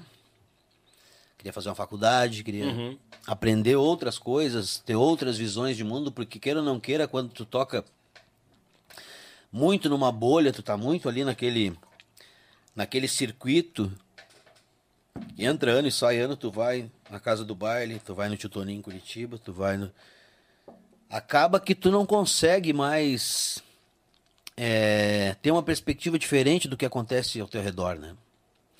Tu não consegue mais ter. Aquele mundo fica muito restrito, porque tu só faz aquilo o tempo todo, muitas vezes, tu não tem tempo. Não é que tu não queira, tu não tem tempo. Porque se tu não tá tocando, tu tá dormindo. Se tu não tá dormindo, tu tá numa rádio. Se tu não tá numa rádio, tu tá no estúdio. Aham, se tu não é tá bem no aí. estúdio, tu tá tocando. Ah, bem aí. Quando é que o cara para? Tu não para, tu tem de tarde, muitas vezes, pra tomar um mate, pra conhecer- con- conversar com alguma pessoa diferente. É. Quando elas aparecem lá no CTG ou no bailão, onde tu tiver, né? Sim. Ou que tu tem um tempo de dar uma saída, às vezes tu folga um dia. Bah, onde é que nós estamos? Ah, vamos ficar parado ali entre Florianópolis e Joinville. Aí tu tem uma noite ali, mas às vezes tu, mas tu também não combina nada com ninguém, porque tu não sabe onde é que tu vai estar, né? Justamente. Então tu não consegue viver nesse meio tempo. E aí, cara, eu já andava cansado também e queria é, prosperar, assim, no sentido de estudar, no sentido de Buscar mais aprender outras coisas, Sim. exatamente. E aí eu disse pro Volmir um dia, de cara, eu vou parar de tocar. Ele não acreditou muito. Eu fiquei, eu um, eu fiquei uns, uns 70 dias dando os 30. É 30 dias que a gente dá, né? Que a gente fala, ó, Sim. cara, daqui 30 dias, então tu tem aí pra arrumar outro cantor, botar no meu lugar. Uhum. E deu 30, e deu 40, e deu 50, e deu 60. Eu Capaz. digo, Volmir, arruma outro, cara. Tô saindo, não posso mais. eu tô- Mas porque ele não levou fé no que tu falou? Ou Acho que um pouco porque não difícil? levou fé, e porque era um pouco difícil também. Porque era, tinha, os guris tinham uma certa exigência, assim, porque eu cantei sempre muita música, eu cantava do agudo ao grave. Uhum. E aí, cara, é difícil, porque tu, tu- muitos cantores, tem uns que cantam mais agudo, outros cantam mais grave, assim, mas cantar em todas as regiões é difícil tu É conseguir. difícil, é verdade. E eu, e eu, graças a Deus, sempre tive uma facilidade de cantar, tanto no agudo quanto no grave. E, é, e assim, enfim, foi indo, né? Até que saía. Ele conseguiu lá, acho que foi o Maurício que entrou no meu lugar na época, não me lembro. E aí parei. Digo, parei agora. Eu parei sem ter nenhum plano, né? eu simplesmente parei, digo, não, não. Sim. Vou parar. Cara, e agora o que, que eu vou fazer? Na época eu já namorava a Mariana. E aí, claro, tu conhece muita gente, né? Fui vender erva mate. Olha aí. Fui vender pra erva mate raízes, na época. Conheci o Nando, né? Que era o dono da ervateira. Fui lá um dia, bati no escritório e disse, Nando, parei de tocar. Preciso. Preciso trabalhar. Sabe o que tu quer? O que tu vai fazer aqui? Tu vai, vai ser provador de chimarrão? Você é meu provador oficial de erva mate aqui, da safra e tal. Vai tocar pra erva? É, vai tocar pra erva, vamos bater palma aqui, os, os pacotes tudo batendo palma. Não, cara, quero vender erva. Como assim, cara? Tu já trabalhou de vendedor na tua vida? Digo, já. Ó. Já, eu trabalhei. Quando eu era criança, eu vendia puxa-puxa, picolé. Vendia algodão doce na praia, eu vendi docinho. Eu juntava é, cacaredo pra vender no ferro velho, cobre, lata. É, é, Quando eu, quando eu era criança, pequeno lá em Barbacena, eu fazia de tudo. Nem sempre fui músico. E ele disse, bom, então tá. Aí me deu uma praça ruim de fazer. E eu tinha um Voyage velho na época, que quando empinava nessas lombas aqui em Porto Alegre, a gasolina não chegava, não tinha que chegar. e aí falhava, eu tinha que voltar de ré e fui, cara. Comecei. Meu Deus do céu. Aí comecei a vender erva, comecei a vender erva, aí, aí, cara, me encarnei. Fui indo, fui indo, fui indo. Lá pelas tantas eu consegui comprar até uma van. Que as pequenas entregas eu fazia para os outros vendedores. Eu acho que eu fazia Zona Norte, Zona Leste, não sei onde é que eu fazia. Capaz, E aí eu vendia as minhas ervas e voltava lá na ervateira, porque daí com a van, muitos mercadinhos compravam 50 quilos, 100 quilos, 80 quilos. E tu já tinha na. na E na eu van. já. pe- Não, eu voltava, eu vendia os meus de manhã e de tarde eu voltava ali na ervateira, que era aqui no Navegantes, e carregava os pedidos deles e entregar. Aí ganhava o deles também. cara. Bah. E aí fui prosperando, e fui indo, fui indo, fui indo. Aí, cara, depois disso, eu, eu trabalhei um pouco pra City. A City teve uma época que ela lançou, porque já tava naquela onda da pirataria e as vendas tinham diminuído e tudo mais. E aí eles inventaram uma sacada até bem interessante. Eles fizeram um display pra vender o CD na boca dos caixas de mercadinho de bairro. Olha aí. Tu lá botava o display, enchia de CD Sim. e deixava consignado. Ou seja, o mercadinho não gastava nada. Ele ganhava ali dois, três pila, mas ele não gastava nenhum pila. Sim, eu não precisava comprar Não mercadoria. precisava comprar. Vendia Bah. o que vendesse. Sim. Cara, eu vendi muito CD assim. Aí eu vendia a erva, vendia os CDs, porque eu já ia nos mercados. Sim. Então eu vendia dois produtos no mercado. Vendia erva. E lá pelas tantas, cara, o Sadi Tonato, que é o compadre do João Luiz, que foi um apoiador dele no início e também é meu compadre. Um dia eu cheguei pra ele, eu já trabalhava com, com CDs, enfim, vendi e tal. Um dia eu cheguei pro Sadi assim e digo, compadre, o negócio é o seguinte, eu quero fazer uma coletânea pra Petrobras. Pra Semana Farroupilha eles dão de graça, o cara vem aí, abastece, sei lá, 50 litros, ganha um CD, uma coletânea. Olha aí. Eu, não, eu quero fazer isso. Quem, com quem é que eu falo lá na Petrobras? Que o Sadi tem posto de combustível, enfim, ele vive nesse mundo dos combustíveis aí. Sim. Só, olha, tem um cara lá que, se tu conseguir ser recebido por ele, eu posso tentar, que é o seu Valdemar, que era o manda-chuva aqui do Paraná, Santa Catarina e Rio Grande do Sul. Do marketing da Petrobras, nesses três estados. Olha, olha a minha loucura. A ideia. metido, não, metido era eu, né? Bah, Digo, cara, eu quero vou ter que fazer um troço desse assim pra, ganhar uma grana, né? Claro. E aí o Sadi, então tu, tu tenta falar com o seu Valdemar lá, que até veio, porque meu amigo até hoje, seu Valdemar. Digo, então tu tenta falar lá com o seu Valdemar, se tu puder, né? Não, Sim. não, próxima reunião eu vou conversar com ele. E o seu Valdemar era louco de gaúcho. Nessa época, a Petrobras, ali no, no Parque Farroupilha, eles tinham um galpão da Petrobras, não sei se tu te lembra. Lembro. Aquele galpão eu toquei uns três ou quatro anos ali pra eles, todo ano eu tocava pra eles. A Semana Farroupilha toda. Uhum. Antes, ah, depois, né? Antes, antes de eu fazer esse negócio com eles. E aí o seu Valdemar marcou. Ó, deu sorte. Semana que vem o seu Valdemar pra te ir lá conversar com ele. Gostou da tua ideia? Porque eu já, Olha aí, eu já tinha dado a ideia pra ele. né? Sim. E o Sadi já chegou e já largou a morta no ouvido do seu Valdemar. Aí, seu- Pagou pifado. E o seu Valdemar Galchão, eu não sabia que ele era galchão, né? E ele era galchão. Bah, se acharam. Chega aí lá e, e- Cara, ele é igual o Filipão, o tre- técnico de. Aham. Tanto que o apelido dele é Filipão. O Sadio enxerga ô Filipão, é igual, só que magrinho. E aí fui lá com o seu Valdemar disse, senta aí, guri. Bah, e eu tremendo na Vara Verde, né? O, o, onde é que era essa época? Era ali... Onde é o prédio do Banrisul, era o escritório central. Depois eles alocaram um prédio lá na, na Carlos Gomes. Mas esse primeiro era aqui no prédio do Banrisul, no centro aqui de Porto Uhum. Alegre. Ali no centro de Porto Alegre. Aí subi lá, nos os últimos três andares era da Petrobras. Senta aí, guri. O que, que tu quer inventar aí pra nós aí? Já, ele já, já, já começou falando a minha língua, né? Sim. Não foi nada formal, assim, ele já chegou. Foi direto no ponto. Não, e soltando, assim, que nem nós, assim, gente da gente falando, né? Sim, Porque sim. Espera chegar lá numa reunião com, com um figurão desse da Petrobras, do marketing dos caras.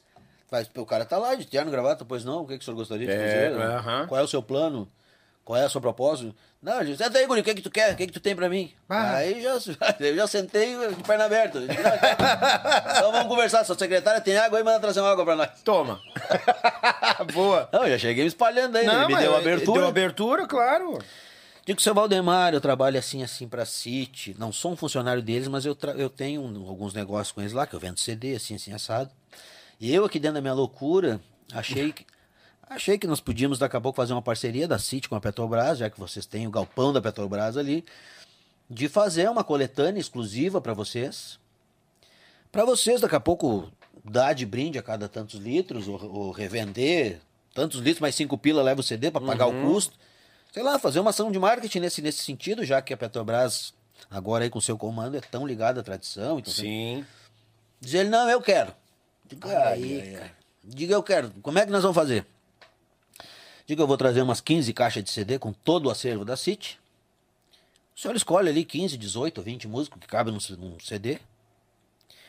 E aí nós fizemos uma, uma coletânea exclusiva para Petrobras. Só vocês não- Seleciona. Exatamente, o senhor vê o que, que o senhor quer ali. Aí, ele, aí que ele gostou, né? Porque ele, ele escolheu Ele ia escolher o, gosto repertório. dele. Bah, cara. Diz, então tá, então semana que vem tu me traz aí, Quito.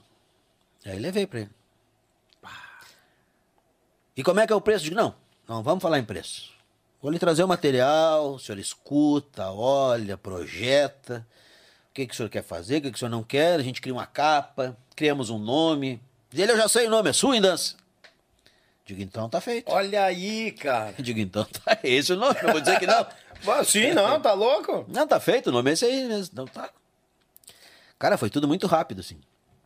E aí eu cheguei pra Ivete, digo, Ivete, tem um negócio pra nós. A Ivete era a dona da gravadora, né? Sim, sim. Fala, bicho, o que, é? Porque a Mariana já trabalhava na CID nessa época. né? A Mariana, minha mulher, ela era assessora de imprensa da gravadora. Uhum. Ela e o Wagner, os divulgadores e tal. Sim, sim. E, a, e eu conheci a Ivete através dela, né? Porque às vezes tinha as festas lá da empresa, aí tinha que levar o, o cônjuge junto, que nem diz uns e outros aí. E aí eu ia, conhecia os, os, os técnicos, já conhecia, porque gravava lá. Sim. O Ganso, enfim, o Baré, os caras tudo lá, o Vini, conhecia todo mundo.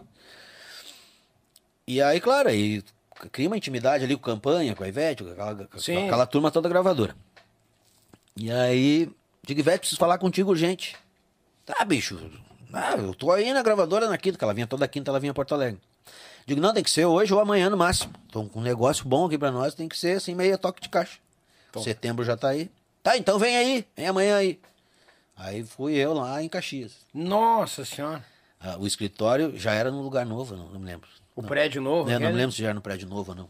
Eu acho que era. E aí disse pra ela, digo, olha, Ivete, tem um negócio assim, assim, assim, assim, assim, assim, assado, tá se formando desse jeito, te serve, tu quer o negócio? Se tu não quer, eu vou lá no Alex. Que era a usa disso. Bah, já deixou ela que era uma onça. Não, não, eu quero. Digo, tá, qual é o valor que dá pra fazer por unidade? Porque ele já me apertou no preço, eu preciso saber. Ele vai escolher o repertório, vai ser envelope, não vai ser em acrílico, vai ser no envelope, uma coisa bem simples, mas um CD de qualidade, não uma pirata, né? Um CD Sim, sim. feito lá na Sonopresa e tal. Ela fez daqui, é tanto. Tá aí, como é que. E a tua comissão? Digo, eu não quero comissão, quero botar um preço em cima. Como aí. assim não quer comissão? Digo, não quero comissão. Quero saber quanto é que tu quer, eu vou botar uns centavos pra mim em cima. Tu sabe que dali pra frente é meu. Se tu me pedir 3 pila, eu botar 3,50, 50 centavos é meu. Se tu pedir Sim. 10, eu vou botar 15, 5 pila é meu. Sim. Já sabe.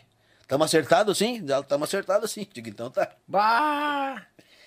Bom, resumindo a história, fizemos quatro anos do Swing Dance consecutivos. Primeiro ano no- nós, eh, foi vendido acho que 110 mil cópias, o segundo ano 120 mil, o terceiro ano 150 mil cópias, o quarto, foi tudo aí na faixa dos 100 mil. Todo ano eles ganhavam disco de platina, disco de ouro, disco não sei o que, Sim. pela venda do disco, né? Porque era o disco, né? Sim. Era vendido. Pá. Eu tenho lá os três, os três discos de. Automaticamente tu fez um, um, um- uma biju Sim, boa. eu cheguei lá para ele ó, seu Valdemar, lá, eu não sou funcionário da gravadora, eu sou um autônomo da gravadora e Sim. tal. O valor, eu fui bem aberto com ele, fui trifranco, digo, ah, se ele quiser me enrabar, vai me enrabar, mas acho que não, né? Digo, ó, e a Ivete é uma pessoa muito séria, né? Sim. O valor é tanto, eu não tenho comissão, então eu quero vender pro senhor a tanto, e essa vai ser a minha comissão em cima de cópia. Se vender cinco discos, eu vou ganhar isso aqui. Se vender 50 mil, se vender 100 mil, mas é tudo a gravadora que vai me repassar. A minha comissão já vai estar embutida no preço. Já deixei morto pra ele, pra ele saber. Sim. Pra não achar que eu tô daqui a pouco Não, querendo. eu achei legal a história do jogo aberto. Limpo. Não, Ó, a gravadora é tanto, eu vou botar mais tanto da minha parte. E eu não sou funcionário. Eu disse, eu digo, eu tenho um negócio. Eu expliquei o que eu fazia na gravadora. Eu digo, eu vendo Sim. disco pra eles, assim, assim, assado. Tive essa ideia. Aí vim lhe trazer, o senhor abraçou, levei lá pra ela, ela gostou. Que ideia, cara. Bah, Tamo juntando. os- Que ideia. Pô. e aí assim foi. Vendemos bastante discos e foi um sucesso, assim, porque os. Porque o posto ele podia pedir só uma tirada. Ele não tinha como pedir reposição. Então ele pedia, "Ah, eu quero só 100 cópias pra dar aqui na promoção. Tinha posto que pedia 500, tinha posto que pedia mil cópias. Boi, quantos postos tem por aí, cara? Pois é, e, não, e, e o legal também é que os postos não eram obrigados a entrar na promoção, entrava quem, quem tivesse afim, entendeu? Sim. Então ele ligava pro posto, ó, nesse setembro nós estamos com tal ação de marketing. Vamos ter o CD, ele vai custar tanto. Tu pode vender ele para te tirar o teu custo e fazer ele te amarecer o cara abastecendo o teu posto, ou tu pode daqui a pouco botar uns micro centavos a mais na tua gasolina ali e dar o CD pro cara. Isso. A tua gasolina é um pouquinho mais cara, mas o cara ganha o CD. Tantos litros ganha um CD. Entendeu? Então era assim, era muito aberto Sim. o, o- a, a promoção, O não, esquema, era, é, não sim, era uma é. coisa engessada, assim, Sim, ah, sim. é tanto e pronto. Então acho que isso funcionou bastante também. porque Cada posto tinha um esquema diferente, uns davam, outros cobravam. Ah, que legal, cara. E aí foi isso aí, aí foi o primeiro grande negócio que eu fiz lá com eles, né? Pô, que show. E aí, nesse meio tempo também, o seu Valdemar, quando fechamos o negócio CD, ele disse, cara, eu preciso de uns músicos. Eu tenho galpão lá na Petrobras assim, mas eu, cara, vai uns guaipeca pra lá, os caras se embebedam, se emocionam. Eita, nós.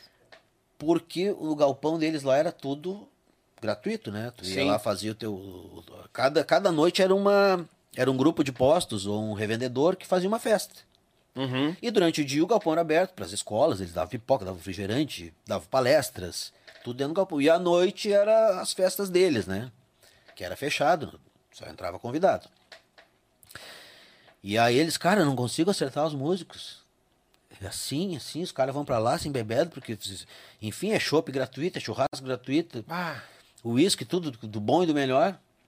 Eu digo, não, mas eu tenho pro senhor aí. Tenho. É quem? Eu digo, sou eu. Aí mostrei pra ele, não sabia quem eu era. né? Digo, ó, eu cantei assim, cantei assado. Ah, tu é músico também? Eu digo, sou músico. Pá, eu, velho, ó, Parei se de apaixonou. tocar. Disse, não, mas então é contigo que eu vou fazer. Porque eu já, já tinha visto que eu era uma pessoa séria, né? Sim. Já tínhamos um negócio fechado, já tinha. Não, o cara, o cara não vai pra lá, se- esse cara aí não vai pra lá se embebedar toda noite, né? Se queimar. Toda a vida. E aí quem tocou comigo lá uns três anos consecutivos foi eu, o Lomba, o baixista, Lomba, aham. e o Samuel Negrinho, o Samuca do acordeão. Uhum. Nós tocamos ali uns três ou quatro anos, todas as noites ali. Bah. E aí fechei com ele. Ele disse, tá, mas e o preço? Eu digo, não, o preço é caro. Porque nós somos profissionais. Nós não estamos ali brincando, a gente não vai lá pra tomar trago, nós vamos lá pra tocar. O senhor disser pra toca agora. Não, agora para. Agora senta. Agora toca de novo. Sim. Nós vamos estar lá. Em prontidão. Prontinho, nós somos. Foi o que eu te pedi, nós somos profissional. A gente não é bicão Sim. que tá indo pra festa pra- Não, então tá, tu vê aí quanto é que é e tu manda lá. Aí mandei preço lá pro Rio de Janeiro, eles aprovaram na época. Os caras patrocinam show gigantesco, né, cara? Sim, tá louco? Eu mandei um preço fechado pra tocar 10 dias. Não, 7 dias. Do dia 13 ao dia 20. Sim, na semana farroupilha. Foi uma grana ótima, né? Porque Sim. nós tocamos em casa, mas pra eles era linha. O cara, nem chorou o preço. O cara do Rio de Janeiro. Sim. Não, não, tá certo. Tu manda aqui a nota fiscal que eu já te deposito aí. E aí toquei vários anos ali. Aí fiquei muito amigo do seu Valdemar. E aí, quando eu parei de tocar, então, trabalhei com a Erva Mate, depois trabalhei ali com a City. E em 2007, eu tô, não sei onde é que eu tava, alguém me convidou para ir no aniversário do Volmir Martins. Que foi num galpão ali no CAF. E aí eu fui, né? Sim. Não sei quem me convidou. Vamos lá, o aniversário do Volmir. Eu nem conhecia o Volmir, conhecia, claro, eu sabia que ele era trovador e tal, mas não conhecia ele. Ele já tinha o projeto da TV, já? Sim, ele já tinha Coisas Coisas, do do, Sul. Sul. Ah, já tinha. já tinha Coisas do Sul bombando no SBT. Bombando. Sim. Cara, entrei, mas fiquei por ali sentadinho assim, e aí era uma festa surpresa. Daqui a pouco ele chegou. Aí chorou e tal. Cara, quando ele me enxergou, eu nem sabia que ele me conhecia, né? Quando ele me enxergou, ele veio direto assim. Cara, é tu que tá aqui, sou teu fã. Digo, como assim tu é meu fã, cara? Tu que é o, tu que é o artista? Não, cara, tu canta aí com o João Luiz. Ele era fã do João Luiz. Ah. Ele sempre quis ter uma banda igual a do João Luiz. Sim. Não, sou fã do João Luiz. Bah, vocês cantavam muito lá e tal. Eu queria. Digo, ah, cara, que bom tal. É um prazer te conhecer. Amanhã eu quero te falar na minha casa que eu quero conversar contigo. Olha aí, rapaz. Digo, tá, vou. Bah. Tá tocando com alguém? Digo, não, não tô, tô nem quero. Digo, não tô tocando com ninguém, nem quero. Tô Já fazendo- deu uma morte antes que Já- apareça um convite. Já tô fazendo outra coisa da minha vida. Disse, não, mas eu, vai lá que eu quero conversar contigo. Aí fui. Aí ele queria que eu vendesse os, os, os shows dele, que agendasse o negócio, e queria que eu também vendesse o programa. E produzisse o programa. Fizesse a produção, ligasse pros artistas, agendasse. Bah. Digo, tá, me serve, né? Aí acertamos lá um troco pra fazer. E aí comecei a produzir. Produzi um ano, trabalhei como produtor. E aí, cara, comecei a estudar edição. Sim. Comecei a aprender e tal, e virei um editor de vídeo. Muitas propagandas eu fazia, já editava as as propagandas que ele botava no programa, já fazia, já dava pronto. Já cobrava do cara, já, já fazia, dava o pacote pronto. E lá pelas tantas, eh, o programa ele era independente, ele tinha dois sócios. Um era o produtor, o diretor, que era um dos sócios, e o outro cara era um investidor lá de, de Taquara, o Celso. Muito meu amigo depois ficou também. Ficou muito meu amigo. E aí, cara, e eles, entre os três, eles eram meio brigados, assim, eles não tinham muita. Não se dava. não se dava muito bem. E o sonho do Volmir era comprar o programa dele, porque ele era empregado ali. Ele era o grande artista, mas ele era empregado, ele ganhava um salário pra ser aquilo ali. Entendi. E ele já estava bem famoso, já estava ganhando uma grana boa, ele Sim. queria comprar o programa dele, né? Só que o Celso lá não queria vender, porque o Celso que foi o cara que bancou tudo desde o início. O que botou o Celso que foi fora. lá e enfiou o pé na porta do SBT e digo, ó, é comigo eu vou bancar, se não der eu pago, quanto é que dá? Bah. E aí o programa ga- ganhou corpo, ganhou um monte de patrocínio, Sim. assim, levantou. E aí, cara, ele. Não, mas então. é, eu quero comprar esse programa, não consigo. E eu confio em ti, diz ele. Eu sei que tem um cara bom. Eu digo, "Vamos, como assim tu confia em mim, cara? Me viu Como é? outro dia, eu tô trabalhando há pouco tempo contigo, cheio de gente na tua volta. Disse, É, mas essa gente na minha volta é uma cacaiata. Ah, ele já cantou a pedra. Tá louco. Eu quero que tu. Que tu compre o programa pra mim. Que tu vire sócio. Claro, é meu, né? Sim. Mas porque eles não vão vender pra mim. Ah, ele já tinha a visão que, tipo, pra eles, pra ele não teria negócio. Não, não teria, porque se ele compra, ele. Aí ele, os outros, os outros dois iam. Sei lá o que, que eles iam fazer, não sei se eles pensavam que o Vomir não ia querer mais eles e tal. Mas não era isso, ele só queria ser dono do próprio negócio, né? E aí, Que loucura. Foram até que consegui comprar a parte do diretor. Aí eu fiquei sócio do Celso, esse, que era o cara que não, era, não curtia muito o Volmir. Ele dizia que o Volmir tinha unha grande. aí, cara, aí eu comecei a tratar direto com o Celso, né? Sim. Aí nesse meio tempo eu já sabia editar, já sabia fazer tudo. Aí eu, como eu comprei a parte do diretor, o diretor saiu fora. Aí eu montei uma estrutura. Com câmera, com som. Aí eu convidei o Marcelo Quaraí, que foi técnico muito tempo aí, de um monte de banda aí. Uhum. Que era um baita técnico. Marcelo, eu preciso de um cara de confiança fazer o som. Aí o Marcelo fazia o som. Comprou todo o equipamento novo também. Digo, ó, vou te pagar tanto por mês, tu pode comprar, pagar mensal. Pelo menos um ano eu te garanto aqui dentro junto comigo. O Marcelo, não, tô dentro. E aí o Marcelo começou a fazer o som, comprou. Na época, aquelas caixas eh, de retorno de plástico da Selenium, era Uhum. falante de 15, era o top dos top, ele só comprou coisa boa. As ativas, aquela. Isso, exatamente. Comprou quatro, cinco daquelas. Uhum. Comprou, a- tinha, recém tava saindo aquelas mesas digital, comprou a Yamaha. Bah, na época era o auge, né, cara? Não, só comprou coisa boa. E aí nós largamos bem, né? Sim. Aí, com as câmeras boas e tal. E aí eu comecei a fazer o programa dele, acho que eu fiz uns dois anos o programa dele, ou três. Lá no SBT. Eu dirigia, editava, fazia tudo. Sim. E aí outro cara começou a vender, que aí eu passei pro Eloy Marim, que hoje eu acho que vende o João. Ah, o Eloy tá com o João. Isso. Aí o Eloy, chamamos o Eloy pra, pra, pra dança. Desculpa, o Eloy acho que tá agora com o Baitaca.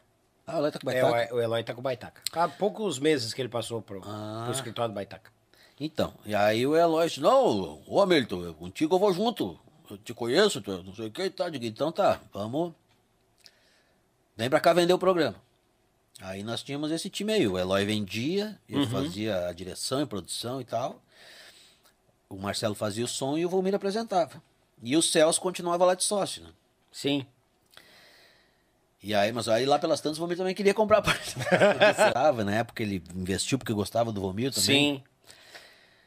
E aí, cara, um tempão depois o Celso resolveu vender pra mim também. Outra parte, vender pro Vomir. Sim. Digo, ah, cara, tu quer? Então vende, então vê. Ó, eu quero tanto. Ele lá, deu um número lá, não me lembro quanto é que era. E eu liguei pro Vomir, digo, ó, ele concordou em vender pra ti, é tanto.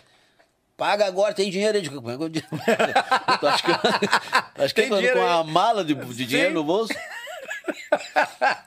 Ah, Claro, porque ele não queria perder a- Claro, a, o- chance que o cara tava. Daqui a pouco se arrepende e não quer mais, né? Justamente. Vai que dá tempo do cara repensar o que ele fez e não, não, não quero mais. Aí eu desliguei o telefone com ele e liguei pro Celso. Digo, Celso, é meu. Só me dá um tempinho aí pra eu juntar o dinheiro. Não, pra ti, pô, veio, pode me pagar daqui 15 dias. Veio a papelada aí e tal. Aí eu me afrouxei, né? Digo, liguei pro Bombeiro, digo, Bombeiro, consegui 15 dias de prazo pra pagar. Olha aí, cara. Ele, não, então tá, tamo grande. Tamo grande. Vem pra cá, vamos fazer um churrasco e vamos se embebedar. Assim. É. Só que ele não bebi. Ah, ele... Não bebi. Esquema igual, rapaz. E aí foi assim, aí ficamos ali no programa e depois, enfim, depois a gente também, eu e ele se desentendemos, que ele pensava de uma maneira, eu pensava Uhum. de outra. Ele meio começou a misturar política e eu achava que não deveria misturar política, porque é um programa não, de não TV. dá. É, não, não dá. E aí a gente se estressou de que tá, então vamos terminar de bem, tu vai pro teu lado, eu vou pro meu. Sim. E aí parei de trabalhar com ele naquilo ali. Aí nesse meio tempo eu tava fazendo já um disco solo. Aí gravei um disco solo. Que ficou bem legal, inclusive. Aí convidei o César e o Rogério para gravar, fazer uma participação, o Saldanha fez uma participação. Sim. Quem mais fez? O Bonitinho botou os violões, o Luciano Maia fez os arranjos, botou algumas, algumas gaitas. Uh. O Samuca botou mais umas duas ou três gaitas. O Valmir Dutra botou também mais umas duas ou três. O baixo Lomba fez o baixo. O batera o Cristiano Teixeira, que tocava o Quero Quero. Sim. Pantufa, que a gente chama ele de pantufa. Pantufa, é. Fez a- Anos de Tiguri também. fez. Isso, fez a batera. O Ganso, que fez toda. Ah, mas eu, um calibre pesado essa turma aí, cara. Não, disco bom, Pô. ficou bom o disco, ficou bem bom. Bah. E aí, aí gravei esse disco e comecei a fazer as minhas próprias coisas, né? Sim. Aí, fui, aí consegui fazer uma faculdade. E aí fui vivendo a minha vida devagarinho sempre. Aí fazia um showzinho aqui, uns showzinhos ali. Sim. Mas aí por minha conta, né? Aí me formei em marketing. Independente. Independente. Aí comecei a fazer trabalho de marketing para os outros, até para outros colegas. Os Serranos eu trabalhei para eles até um pouquinho antes da pandemia. Quando entrou a pandemia, o Tiagão me ligou e disse, cara, não tem como continuar. Eu digo, não, fica tranquilo. É, tá. Não tem o que dizer, né? O que vai dizer pro cara? Digo, a hora que tu quiser cancelar, cancela. Tem. Sim. Não adianta a pandemia ver, afetou todo mundo. É. E aí, cara, aí já tava mais tranquilo também, já tava fazendo as minhas coisas. Aí fazia meus showzinhos também, não, não, não fazia muita questão de estar tocando muito, né? Tocava aqui, tocava ali. Já tinha um circuitinho assim, meio, Meio fechado. meio fechado, meio programado. E. E aí me formei, aí comecei, aí a gente começou, a Mariana também, ela, ela é, Te formou em quê, meu? em marketing. Marketing. Ah, show. E a Mariana é jornalista e, e se especializou em comunicação digital. A Mariana é um PhD em, enfim, Instagram, Facebook, essas coisas. Ela manja de trás para frente, ela Bah, show, cara. destrincha de frente para trás, sabe tudo. De, todas essas coisas aí de atualizações, ela manja muito de rede social, de, Sim. de impulsionamento, tudo que se refere ali, a pessoa que quer existir na rede social, ela que. Bom, ela pegou os Serranos na época, quando eles viraram nossos clientes, pegou. Não lembro quantos mil, sei que ela dobrou. Todas as redes dela, ela dobrou a quantidade de seguidores. Uhum. Agora ela está trabalhando atualmente com o Marenco. Marenco é deputado, né? Uhum. Ela faz a parte de comunicação toda dele também, praticamente aumentou em quase 50% os seguidores, Uhum. a movimentação. Ela é muito boa no que ela faz. É uma profissional muito. E eu faço vídeo, né? Fazia vídeo e tal. Aí fiz alguns DVDs, que eu já, já, já tinha experiência da TV. Sim. Aí, por exemplo, eu editei todo o DVD, o Rio Grandense do César e do Rogério, foi eu que editei. Bah. O próprio DVD do Volmir Martins, que a gente gravou em Eldorado, com participação do Sérgio Reis, foi eu que fiz ele também todo de cabo a rabo. Pô. É, que mais que eu fiz? Ah, fiz um caminhão de propaganda para todo mundo em várias empresas grandes. Fiz aí agora recentemente fiz esse documentário. Qual foi outro DVD que eu fiz? Eu fiz um outro DVD, agora não me lembro. Ah, fiz, editei todo um DVD da banda Carisma, uma banda acho que de Santa Catarina. Ah, Carisma? Isso. Sim, sim, sim. Ba- Baita bandão. É, editei todo o DVD deles também. Mas qual foi o outro que eu fiz? Agora não veio. Mas eu não fiz muitos, assim, faz uns 4 ou 5 DVDs. Uhum. E fiz esse do, do Agora do Mano documentário, que foi um pouco antes da pandemia. Que aí até o Mano nem queria fazer nada. Pois é, vamos, vamos, vamos ir mais a fundo. Co- co- Como é que surgiu essa ideia de fazer um documentário do Mano? Cara, um amigo meu, um investidor aí que gosta muito da música gaúcha, Uhum. o Daniel Chucro, ele perdeu um filho, com 20 e poucos anos. Um dia amanheceu lá, o guri amanheceu morto, enfim. E esse filho dele era muito fã do Mano. Bah, E ele queria fazer uma homenagem. Aquela câmera ali, né? essa aqui. Ele queria fazer uma homenagem pro filho dele. E aí a homenagem que ele queria, como o guri era fã do Mano, ele queria fazer alguma coisa com o Mano. Um disco, um DVD, ele queria fazer um DVD, na verdade, do Mano. Aí eu disse, cara, DVD com o Mano é uma coisa meio estranha de fazer, porque imagina o que, que é o Mano fazendo um DVD assim, com aquele estilão dele. O show é uma coisa, o show tu interage e tal. Nós vamos gravar um show dele. Eu acho que não, cara. Quem sabe a gente propõe pra ele fazer um documentário da vida dele. Já que ele tem uma vida extensa, com muitos altos e baixos, com muita coisa interessante. Passou, ah, teve contato com muita, tipo, Apareceu Varrilo, com muita gente. Ele é compadre lá do João, José João Sampaio. Sim. Tem músicas que estouraram grandiosamente no, no- no nosso cancioneiro. Quem sabe a gente propõe pra ele fazer um documentário. Então, ele diz, bah, é isso. E aí esse cara bancou tudo, né? Bancou todo o documentário. Fomos Sim. lá pra ca- casa do Mano, ficamos uma semana lá gravando. Que era pra ser em homenagem ao filho dele, que foi, né? No caso. E aí, cara, tentei falar com o Mano, tentei, só falava com o Gabriel, que, era, que é o manager dele lá, o empresário dele. Sim. É, Cara, e o Gabriel cara, não sei se o mano vai querer.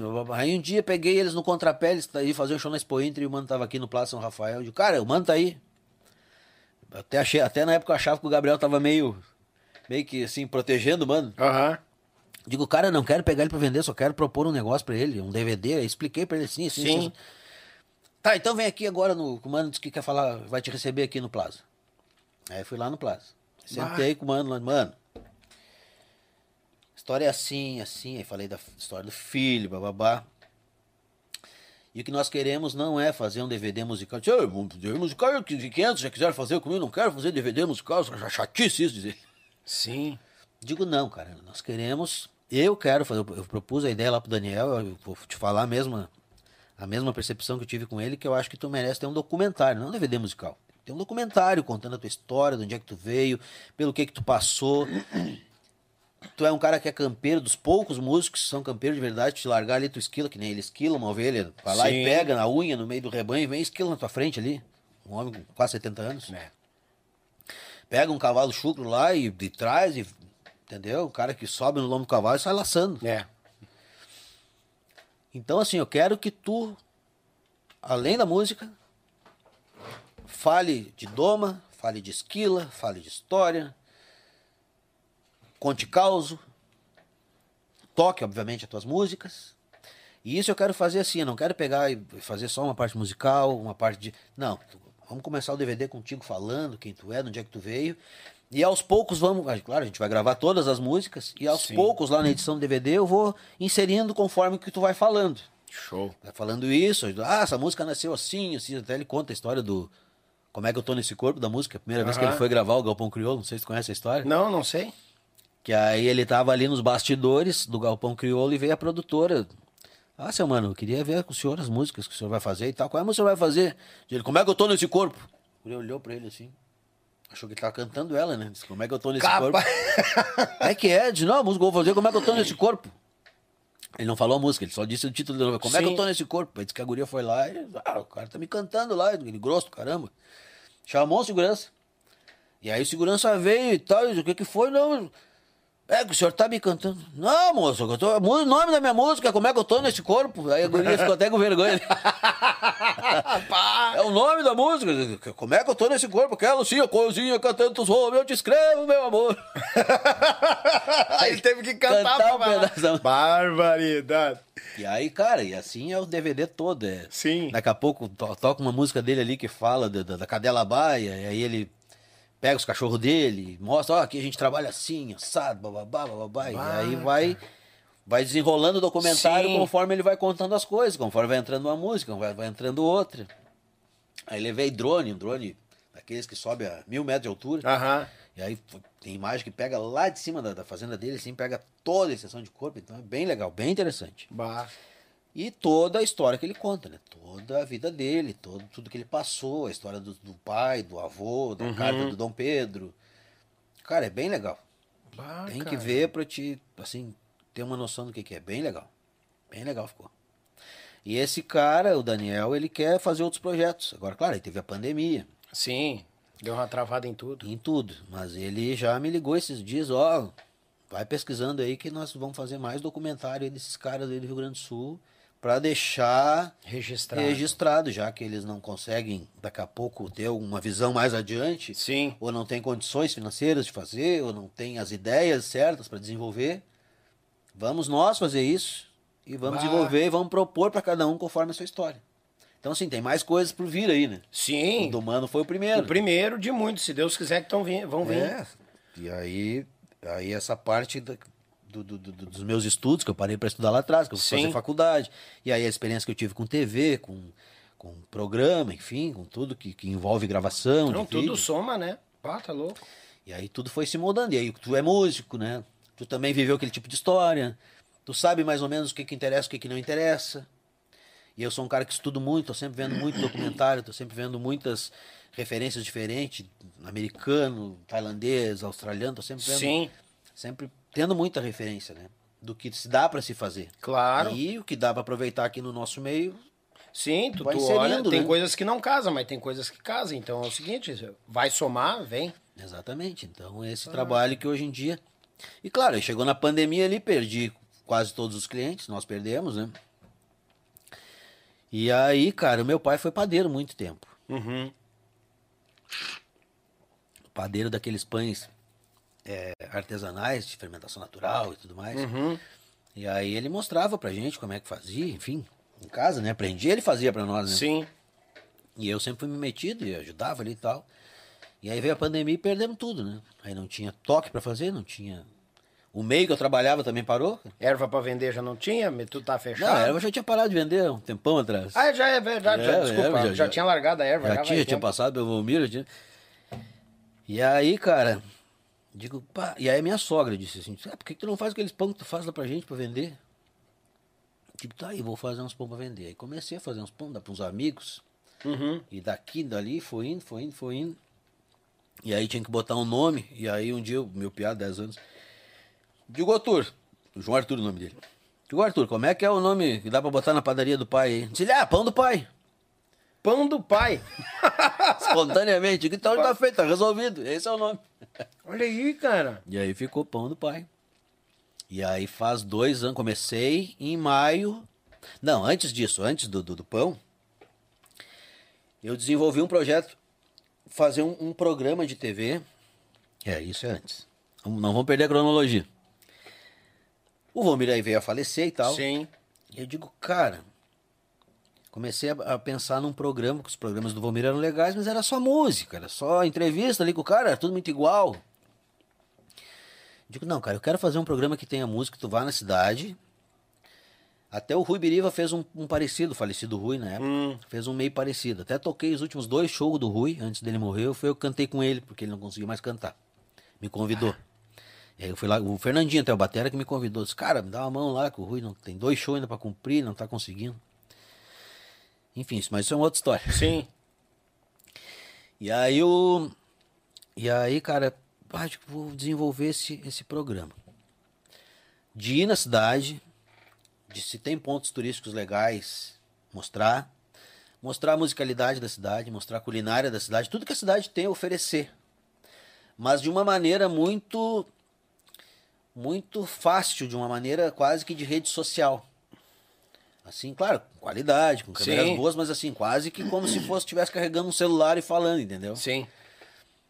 E aí, cara, batalhei, batalhei e consegui botar na Band três meses. Foi pro ar o Vitrine Rural. Não sei se tu ouviu falar. Vitrine rural. Aham, lembro. Da Band, pois é, eu fiz três meses. Isso, no fim do ano, a pandemia estava começando lá, em, lá na China, Aham. ali em novembro, dezembro, começou os primeiros rumores. Isso, lá, né? Lá, e ali, e ali, fim de dezembro, já disseram que ia vir pra cá e que ia tomar conta do mundo. E eu fiz o programa outubro, novembro e dezembro. Que foi quase que um pilotão de 90 dias. Consegui uns, consegui uns patrocínios. Esse Daniel também me ajudou nesse projeto. Teve um outro, outros patrocínios ali que entraram assim, momentaneamente. E fiz esse contrato de 90 dias lá com a Band. Todo sábado ia ao ar às 9 da manhã. Programa Vitrine Rural. Eu fiz toda a roupagem, babá, babá. Gravamos programas bem legais, até tá no YouTube aí, quem quiser assistir lá, tá escrito, é programa Vitrine Rural, vai ter lá, acho que deve ter uns uns 12 ou 15 programas. Uhum. E aí deu tudo muito certo, o programa foi bem legal, já no último mês ali, de novembro a dezembro, as pessoas já ligavam querendo levar o programa lá, tipo, ah, como é que faz pra trazer outro programa aqui, Que a gente massa quer mostrar isso a nossa cidade, bababá, babá. Digo, não, calma, a gente, agora em dezembro a gente fazer um recesso e em março a gente vai retomar de novo. Sim. Aí eu ia fazer toda uma reestruturação, fazer uma nova roupagem. Já tinha patrocínios querendo eh, entrar de parceiro com a gente pro próximo período. Inclusive até o Banrisul manifestou Interesse. interesse, porque eu Bah! conhecia pessoas lá, né? E Sim. digo, ah, assim, assim, essas, bah, esse tipo de programa a gente até cogita em, em patrocinar, em entrar de parceiro e tal. E aí, cara, o janeiro entrou e a pandemia veio. E aí fevereiro fechou tudo. E aí março, dia 18 de março, trancou tudo. É. Trancou e aí, de vez, é. E aí foi-se o, o, projeto. projeto do programa. Que tava tudo até hoje, ainda agora depois que passou a pandemia, eu já tenho os contatos aí querendo fazer de novo, mas eu não sei como é que vai ficar. Ainda não, não parei para pensar a respeito disso, né? Porque um programa de TV assim, ele toma muito tempo da É. gente. E outra que tu tem que fazer várias tomadas, eh, gravar em vários locais. Ele é, ele é bem. Ele é bem. Tem bastante conteúdo, então. Bastante assunto. Cada assunto requer muita atenção. Não, é dois dias gravando. É meia Imagina. hora de programa, dois dias de gravação. Não, e eu imagino que a questão da, da, da as cidades favorece 100%, porque tem cidadezinha linda no interior, muitas vezes, assim, que é meio esquecido. Pô, mas tem uma culinária, tem um povoado, tem um lugar histórico que não chega nos outros. Querendo ou não, tu tá levando isso. E tem aquele turista, aquele cara que quer conhecer aquele lugar que ninguém conhece. Ah, eu quero ir nessa cidade. Vai lá, Uhum. Aí. família, daqui a pouco tem mais gente. Dá uma girada numa engrenagem, tem questão de turismo e tal, economia, tudo gira junto. Uhum. Tudo gira junto. Bah, tá louco, cara. Que, que, que ideia. Não, foi bem legal. Bem Sim. legal. E não sei se vou retomar, mas provavelmente a gente retome mais pra frente, hein, mas agora ainda não dá. Até porque não é só tu que faz, né? Tu tem que ter toda uma equipe. Não, e tem- não é assim, tu dá um chute numa moita, tá, vem tu. Não, Não, pode, e- tem que pegar gente de confiança, A né? pesquisa, né? A pesquisa é a alma do programa. Tipo, ah, qual é a cidade que. Ah, tal cidade que, é que a gente vai lá, tá, mas o que, que tem lá? E aí tu vai pesquisar. Desde o histórico da cidade, porque o que, que a gente fazia? A gente pesquisava assim, bah, essa cidade, lá em 1800, o que, que, que existia? Não, não tinha nada, ela fazia parte de cá, mas aqui morou o Bento Gonçalves por tanto tempo. Aqui tem a casa do cara, ah, aqui tá enterrado o primo do fulano, aqui tá, tá os restos mortais do, sei lá, do Gomes Jardim, tá aqui, Sim. então, assim, a gente pegava a cidade, situava ela dentro da história, num primeiro momento, né? Pra dizer, ó, aqui tal, aqui teve o acampamento, aqui teve a batalha tal. Aí tu vai lá no campo e mostra. Pra ver o conteúdo histórico que ela traz. Exatamente. Então a gente Bah, pegava a história e falava, localizava a cidade, se possível, dentro da história da Farroupilha, né? Principalmente. Sim, principalmente. É, de pessoas que nasceram, de pessoas que passaram, de pessoas que estão ali enterradas, enfim, história de um modo geral. E aí entra a culinária, entra as, as influências daquela cidade. Sim. A primeira igreja que teve no Rio Grande do Sul foi lá na cidadezinha tal, que era o primo do Bento Gonçalves, foi o padre. E naquela época os padres eram que faziam tudo, desde a, da extremo, o enterro, antigamente, não podia enterrar se o padre não fosse lá. Então tem uma série de coisas, assim, uma série de, de- de- até de burocracias de antigamente que eram interessantes de ser contada. Sim. né? Como é que acontecia em cada processo, até desde o enterro ao nascimento. Enfim, Tu, tu- tu chegava na cidade assim. Então essa pesquisa ela é muito difícil e minuciosa de se fazer para te poder criar um roteiro interessante, encaixar um no outro Sim. e fazer com que fique viável para te contar em meia hora. É difícil de fazer. Bah, é uma matemática cara. difícil. Não, tá louco. E outra, tem, é aquele negócio. Tu tem que ter gente de confiança que acredita no projeto, porque daqui a pouco um certo detalhe o cara, ah, não, deixa passar batido. Não, não e dá. fica feio. É. Tem que ficar 100% ah, histórico mesmo, né, cara? Ah, não, quando a gente ia pra cidade, a gente ia com tudo mastigado, com todos os contatos feitos, com horário marcado, cada gravação, cada coisa, já tava tudo pronto. A gente chegava na cidade, ó, das 8 às 9 vamos falar com a dona Maria lá, que, é a, que vai fazer a parte da culinária, o bolo Aham. aqui da cidade. Ela já vai estar esperando com tudo pronto lá, já chega e já grava. 10 pro meio-dia nós vamos chegar lá no, na beira do rio, onde teve a batalha tal, já tá, vai estar o historiador lá nos esperando. Ele já. Então, assim, gente É, envolve, envolve muito o horário regradinho, coisa não, pra te poder gravar em dois dias, tu não combinar com todos os atores, se não fizer tudo com uma cronologia certa ali, tu não Sim. consegue. Não, não consegue. Até porque envolve pessoas de fora. Pra, pra ficar parando, pra- tomando mate, conversando fiado, tu não grava. Uma semana lá não grava. Não, é, pior que não grava. O cara, ah, mas é só meia hora, cara, mas pra te fazer uma coisa de verdade em meia hora. Tu tem que ter um material de três. Vamos por assim, pra ir picoteando essa Exatamente. partida, isso aqui, É. tira isso aqui. Tá? É, tá louco, cara. É bem- função. É uma Isso nós estamos falando de um programa que tenha conteúdo, né? Um programa que Claro. tu sente ali que pá, já passou a meia hora. É. Porque tem tanta coisa interessante que tu vai ouvindo, tu vai ouvindo, vai ouvindo, ouvindo, assim, quando tu vê, pá, já acabou. Por quê? Verdade. Porque é, quando tu vê um filme bom, por exemplo, um jogo de futebol bom, bah, mas já tá no fim do jogo, o jogo bah, tava pegado. É. É, agora tu vê um troço sem graça ali, não Ah, passa não. nunca a hora, né? Não, é aquele negócio. Coisa boa passa rápido a hora. Coisa ruim, bah, mas ainda estamos aqui. Puta merda. o quê. Exatamente, é isso aí. É, bucha. E os projetos? Pois então, aí veio a pandemia. Uhum. Veio a pandemia e comecei a fazer os meus pães O lá. pão do pai. Exatamente. Aí comecei a, a prosperar e comecei a fazer, comecei a fazer, comecei a aumentar a clientela, e começou a aumentar. Hoje em dia é uma padaria que funciona, por exemplo, eu não tenho ponto fixo. O meu, o meu produto ele é, entregue, ele é entregue na casa. Tu pode passar e retirar, mas nós não temos uma loja física. Tu entra no Instagram ou no site, vai lá, pega, faz o teu pedido via WhatsApp, Capaz. faz tudo na rede. E aí as entregas são às terças e sextas. Então, para te receber na terça, tu precisa pedir até segunda às 18 horas, porque são pães de longa fermentação. Sim. Fermenta 18, 20, 24 horas fermentando. Olha aí, rapaz. E na sexta a mesma coisa, tem que pedir na quinta até às 18 para dar tempo de fazer o teu, teu pedido. Ou seja, não foi pra se defender. ah, Veio e progrediu. Não, veio, progrediu e hoje Tá em dia, progredindo. não, hoje em dia o meu, meu ganha-pão é esse. Eu tenho aí, todas as minhas rapaz. fichas apostadas nisso, sim. Pô, que Eu- legal. Eu sou padeiro-chefe lá, agora já até inclusive criei um novo é, perfil no Instagram que chama O Pai do Pão. O pai do pão. O Pai do Pão. Por que, que eu criei esse, esse outro esse outro perfil? Criei para incentivar pessoas que queiram, assim como eu, trabalhar da sua casa, ter uma renda boa que te permita viver honestamente Sim. e que tu tenha mais tempo para teus filhos, para te ter tempo mais para tua casa, para tua família, para tuas coisas, para teu final de semana. Porque tu sendo dono do teu nariz e tu tendo assim, por exemplo, a panificação é uma coisa muito interessante porque ela te permite isso. Tu consegue manter uma clientela, tu, se tu conquista aquele, aquela, aquele nicho ali, tu consegue chegar na, em determinados clientes ali, cara, são clientes muito fiéis. Né? Não só do pão, tem o pão, tem a comida natural. Cada coisa hoje em dia tem um nicho, né? Tem. Então, se tu consegue chegar né, no, no teu cliente final lá com um produto bom, uma coisa que a pessoa confie, que tu tá sempre ali mostrando no Instagram, mostrando como é que tu faz, mostrando cada processo, O preparo, tudo que tu não certinho. usa ingredientes químicos, que tu só faz coisas naturais. Bah. Então, isso vai cativando as pessoas e esse tipo de cliente, ele não pergunta quanto é que é. Não, Se ele não, confia no teu produto e ele vê que teu produto é um produto de verdade, que tu tá vendendo, que tu tá falando, Sim. ele compra de olho fechado. Quanto é que deu aí? Deu tanto, tá? Me passa o Pix aí que eu já vou fazer. A maioria dos meus clientes me pagam adiantado. Capaz, só chega e entrega depois. Só entrega. É tudo praticamente via Pix.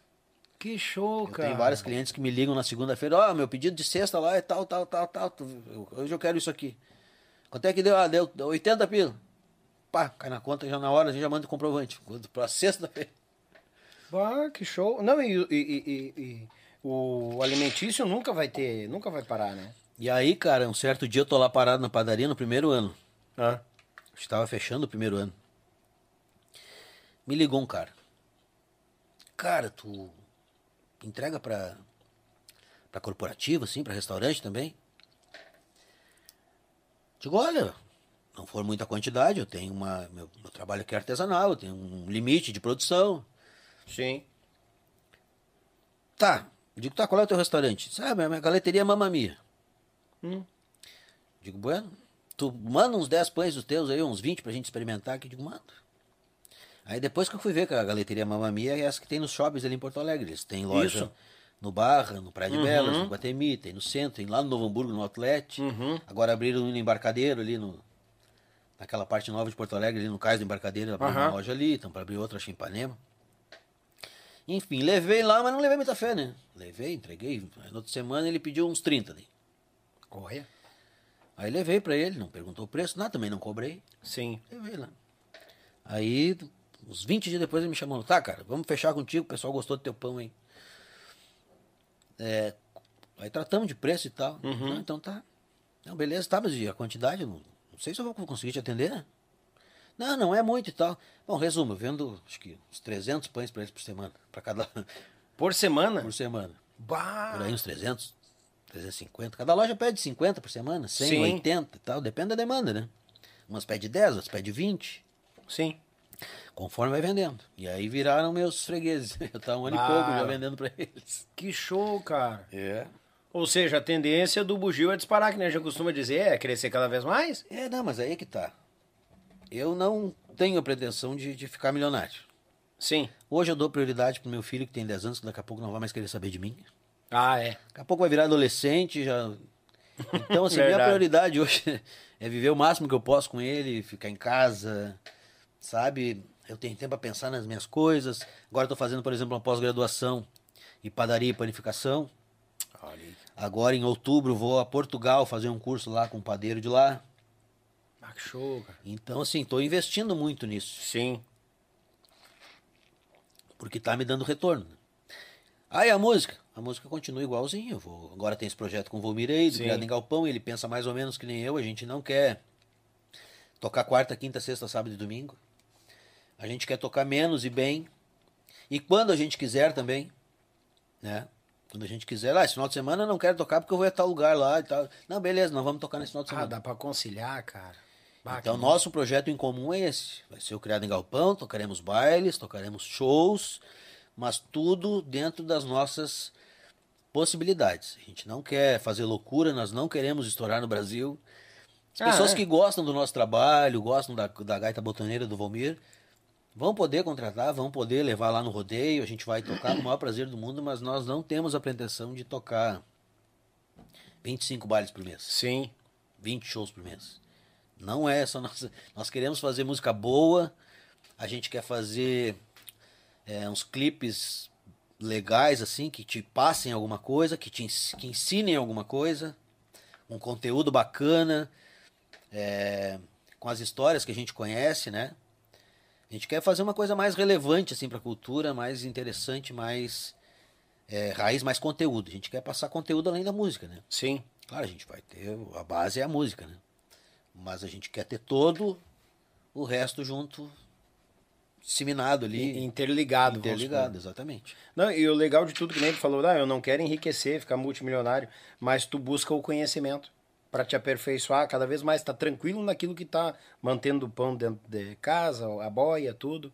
Que Isso tu aí. não quer ficar milionário, mas aí vem aquela parte que nós falamos, tem não só na música, mas outros lugares também aquele negócio, a gente vai atrás do, do, do difícil para fazer o simples bem feito. Ou Exatamente. seja, tu vai atrás da, do conhecimento que daqui a pouco tudo sofre uma evolução. Daqui a pouco o pão deu uma evoluída, tu evolui teu junto que tu tá preparado. Aí cada vez tu consegue, porque a pessoa pensa, ah, pão. Ah, pão é pão. Cara, tem pão e tem pão. É, na toda a vida. Tem pão e tem pão. Na toda a vida. Tem pão que tem um determinado tipo de sabor, é acentuado, tu consegue, consegue fazer. Cara, é quase um Masterchef de pão. Se tu pegar assim, um dia tiver curiosidade, começar a procurar pessoas que falam sobre pão. Tem padarias em São Paulo, esses dias agora em São Paulo teve a FIPAN, que é uma feira de panificação gigantesca, Sim. que vem gente do mundo inteiro. Teve um concurso agora, o mundial de panetone, por exemplo, que eu também faço. E, cara, os jurados eram um francês, um italiano, um- só assim, os caras mais tops do mundo, os caras reconhecidos, com um monte de livro editado. Nossa. Ah, É uma coisa bem. bem, bem- é uma uma alta culinária, vamos dizer assim, uma Sim. alta panificação. É bem interessante. Bah, que show. É um universo bem vasto e bem interessante da gente explorar. E... Enfim, eu gosto, né? Sim. Pessoa tem que gostar também. né? Ah, não, não, não. Com certeza. Não adianta tentar empurrar um negócio goela abaixo sendo que tu não gosta. É, eu gosto de fazer as receitas, eu gosto de inventar as minhas próprias receitas. Eu já tenho umas duas ou três lá que são minhas, Aí que é o brick, é legal. entendeu? E vende, e as pessoas gostam, e provam e aprovam. Eu tenho um pão de queijo lá que é uma receita minha. Cara, os meus clientes que compram são fiéis. Eles dizem, cara, não consigo mais comprar outro pão de queijo, só Ah, o teu. Não me fala em pão de queijo, tu vai fazer eu ir buscar esses pão de queijo. Ah, né? Cara, tu vai buscar toda semana se tu provar. Porque Que é de show. verdade, entendeu? Sim, sim. É coisa boa. Vai queijo mesmo, não é essência de queijo, vai queijo. Pra gente ter uma ideia, a cada 2 quilos de polvilho, porque eu só uso polvilho azedo, que é o polvilho mais. Dá pra fazer com doce, dá pra fazer mix com doce, com azedo, mas Sim. eu faço com o azedo, que é dita pela história, que é o precursor. A cada 2 quilos, por exemplo, desse tipo de polvilho, vai 1.100 gramas de queijo. Sendo que 400 de parmesão e 700 de mussarela. Ah, tem ainda a, a dosagem de determinado eu ainda queijo. faço um mix, exatamente. Cada um tem a sua função dentro. Um saboriza, o outro dá um, uma acidez mais, mais profunda. Sim. Tudo influi no, no- no sabor, né? Bah, que show, cara. É, tudo. Isso, isso é estudo, né? Sim. É pesquisa. Isso é botar a mão na massa, é tu testar, é tu errar, testar, tu errar. Fazer pão nada mais é do que química, né? Sim. Pão é pura química. Receita, qualquer receita é química. Tu bota um pouquinho de sal, tu bota um pouquinho de açúcar, tu bota um pouquinho de farinha, tu bota um pouquinho de fermento, tu bota um pouquinho disso, daquilo, daquele outro. Junta tudo ali e tu vai ter um sabor determinado para isso. Né? Tu vai mixando. Que show, cara. Bah, eu, tchê, eu nunca imaginei que nós ia falar até de pão aqui, É, cara. Que mesmo. legal isso aí, cara. Que show. Deus continue te abençoando no projeto, cara. Que show isso. É. Tem mais uma turma aqui ó, pra mandar. O Rodrigo Vieira, de Júlio de Castilhos. Azar, Bagual Velho. Tô ligado no Yuchê, canal Macanudo, louco de especial. Abraço, meu amigo velho. Obrigado, Rodrigo. Olha aqui, ó, tem gente de peso aqui, ó, calibre pesado. Buenas. Este é fera, lembro dos bailes do João Luiz, baita formação. Faz falta nos bailes. Grande abraço, diz ele aqui. Vai voltar pro Criado em Galpão? Tá respondido já a tua pergunta, né? Tá vindo projeto por aí. fazendo. O meu amigo Renan Finamor do Gauchismo, meu galo velho. Aquele abraço, obrigado pela audiência. Tem pessoal mandando aqui, quer ver? Ah, ó, a mulher já disse, ó, semana que vem já sabe, vai ter que buscar pão de queijo. KKKK. Tomei a rasteira. É Zona Sul lá? É, no bairro não vai. Ei, vou atravessar 40 km, né? Vou atravessar o mapa e me vou pra lá. vou mesmo, pode deixar. Vai lá matear lá um pouco. Claro, já tomei, ah, normal, né? Tomemos um mate, coisa arada e tal. Hamilton Lima, te agradeço pela vinda, meu galo velho.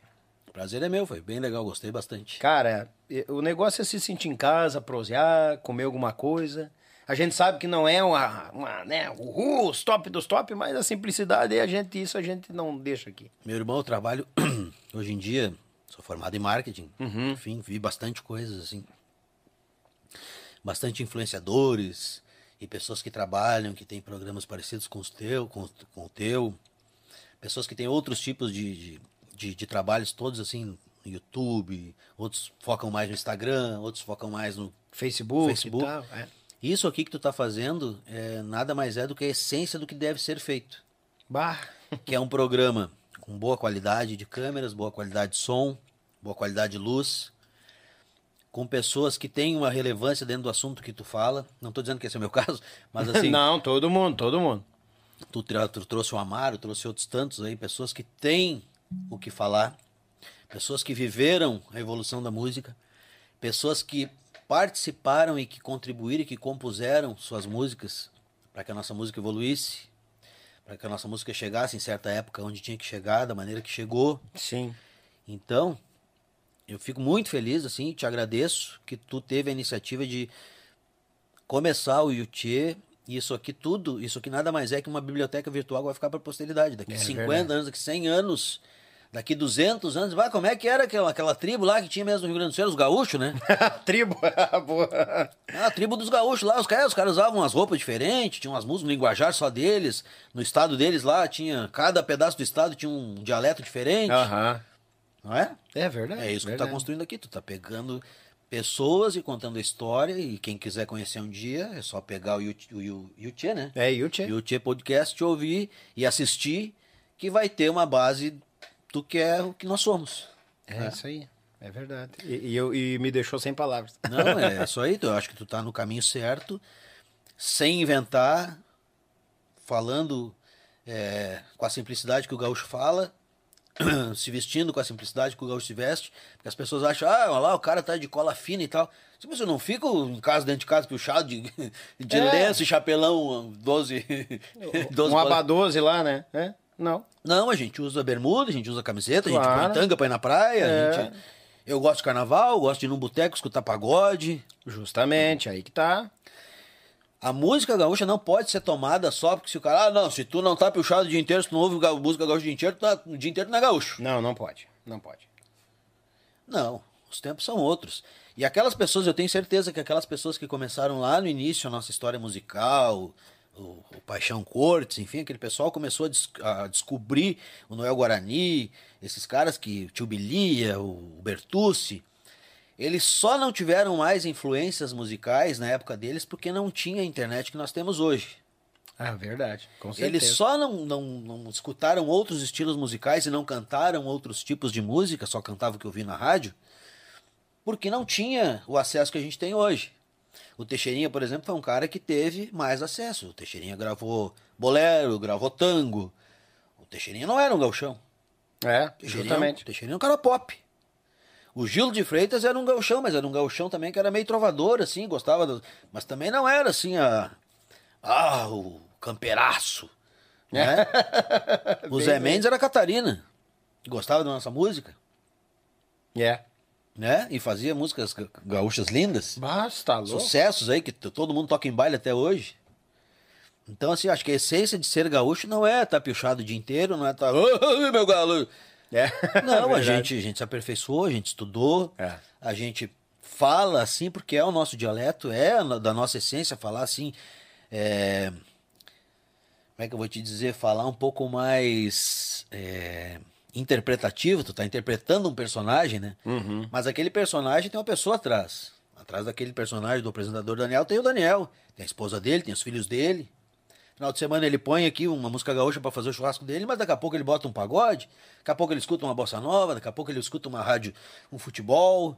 Tem gente que vai se decepcionar comigo, ou até escuta um Bidiz, um ABBA. Mas eu- Ó, eu mas gosto, eu rapaz, gosto, Não, é bom, mas eu qualidade. gosto. Música de qualidade, eu sou parceiro, mas Deus livre. Se eu te mostrar minha playlist aqui do, do Spotify, tu sabe o que, que é isso aqui? Isso aí é música boa.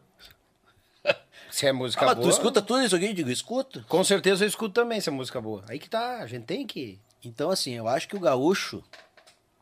Por isso que eu acho que existe um grande erro. Na, na- por isso que eu acho que a nossa música, a nossa tá se perdendo, a nossa cultura está se perdendo, porque a nossa cultura não conseguiu acompanhar a evolução das coisas. E não conseguindo acompanhar a evolução das coisas, nós estamos deixando os jovens de fora. Então nós não estamos tendo renovação. Os movimentos que existem por aí, as grandes tribos, grandes influenciadores do gauchismo gaúcho deve, devem, na minha opinião, minha modesta opinião, devem abrir um pouco mais a cabeça e acolher os diferentes. Acolher os que vêm de fora, acolher os que não são gaúchos, ou acolher os próprios gaúchos que gostam de não ser gaúchos. É. Acolher o gaúcho num baile, porque o cara é gaúcho, mas ele não tá de bombacha, ele não tá de lenço. Mas por que ele não pode entrar? Eu vou no Rio de Janeiro, eu vou lá numa escola de samba, se eu entrar piochado lá, os caras não vão botar pra rua porque eu não tô de fantasia. É, eles vão te convidar. Eles aqui, vão, aqui, não, não, um gaúcho, vem cá, vem aqui, cá. ó, um gaúcho aqui, que legal e tal. Justamente. No nosso CTG, infelizmente, chegar uma pessoa vestida com de, de, de boêmio, de malandro, né? que No Rio de Janeiro, os Sim, caminhos sim, de, é. bonezinho. Não, não, tu não entra aqui porque tu não tá piochado. É. Aí tu quer renovação desse jeito? Como é que tu vai renovar se a gente não fica pra semente? Se tu não acolhe, como é que tu quer ser acolhido? Como é que tu quer que alguém acolha o que tu, tu vende se tu não é, tu não é acolhedor? Não, ah, e, e vamos pro, eu acho que vamos partir pro, pro principal que eu acho que tem que ter no mínimo entre dois seres humanos, o respeito. Se tu não respeita a veste, é o jeito dele que ele se sente bem vestido, ele, ele não é obrigado a te respeitar também.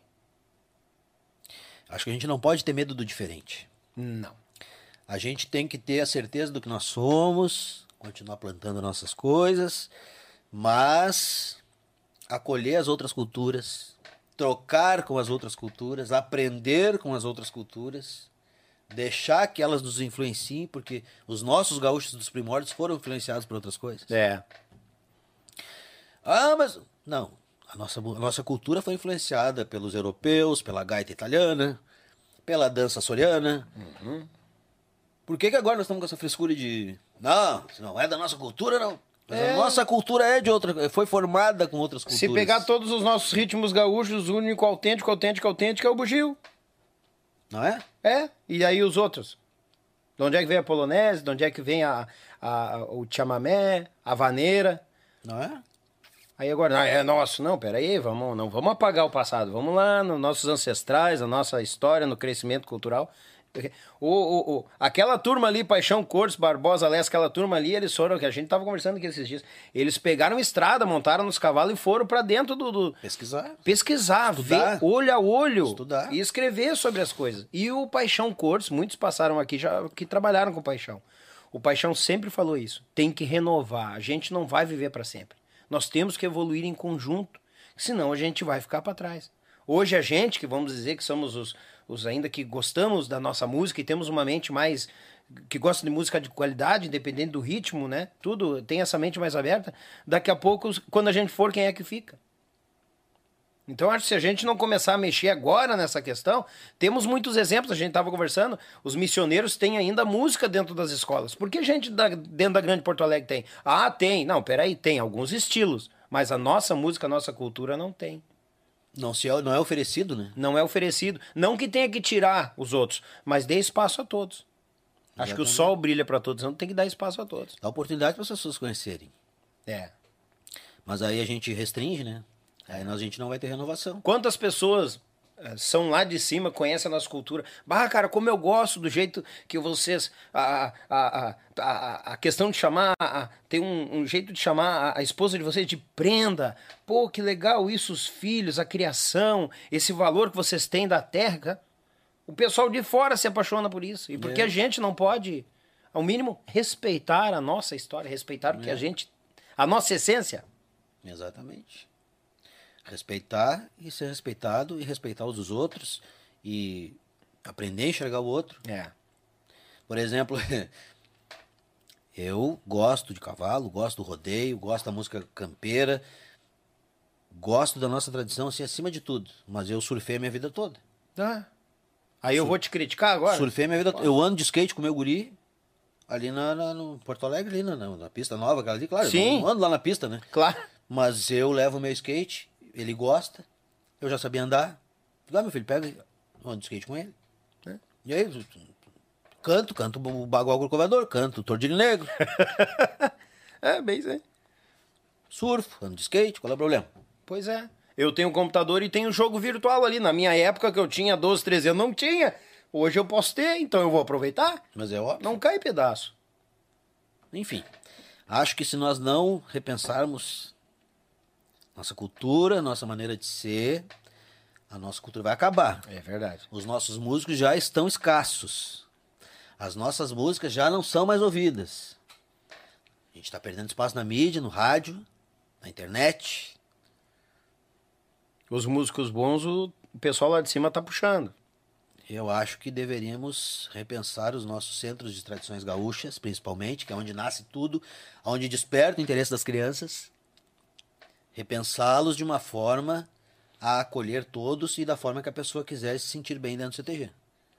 Não somente poder entrar de bombacha, de lenço vermelho ou branco, que as nossas mulheres possam ir vestidas da maneira.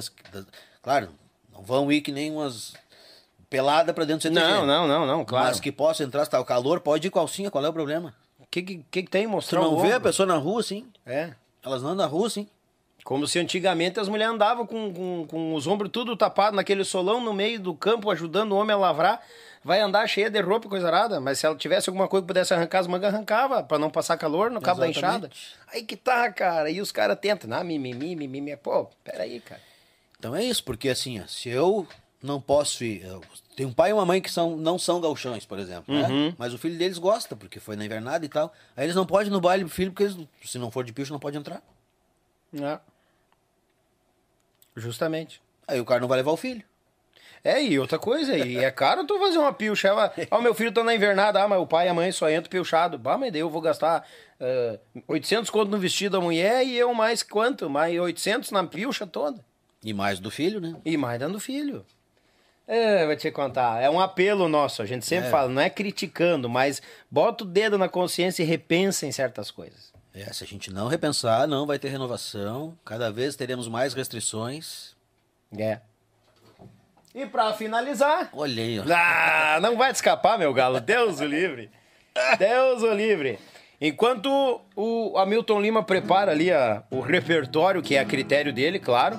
Pessoal, um grande abraço a cada um de vocês. Muito obrigado pela audiência, os amigos do Facebook, do Spotify.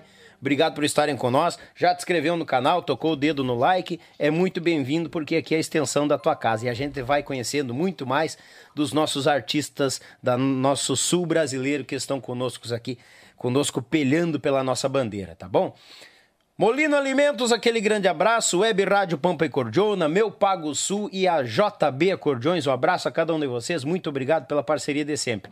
Pessoal de casa, meu muito obrigado. Quinta-feira eu tinha anunciado o cavalo do Tchê, mas o cavalo deu brete na agenda e ficou mais pra frente, mas me ligou um galo velho esta semana, segunda-feira, que eu fiquei muito feliz de ser lembrado por ele e ele vai vir de Bagé, ficar por aqui e nós vamos acarcar, vamos acarcar o facão no toco e deixar o cabo balançando. Na quinta-feira, Augusto Camargo conosco aqui, falando da sua estrada, sua trajetória e muito mais. Ao vivaço.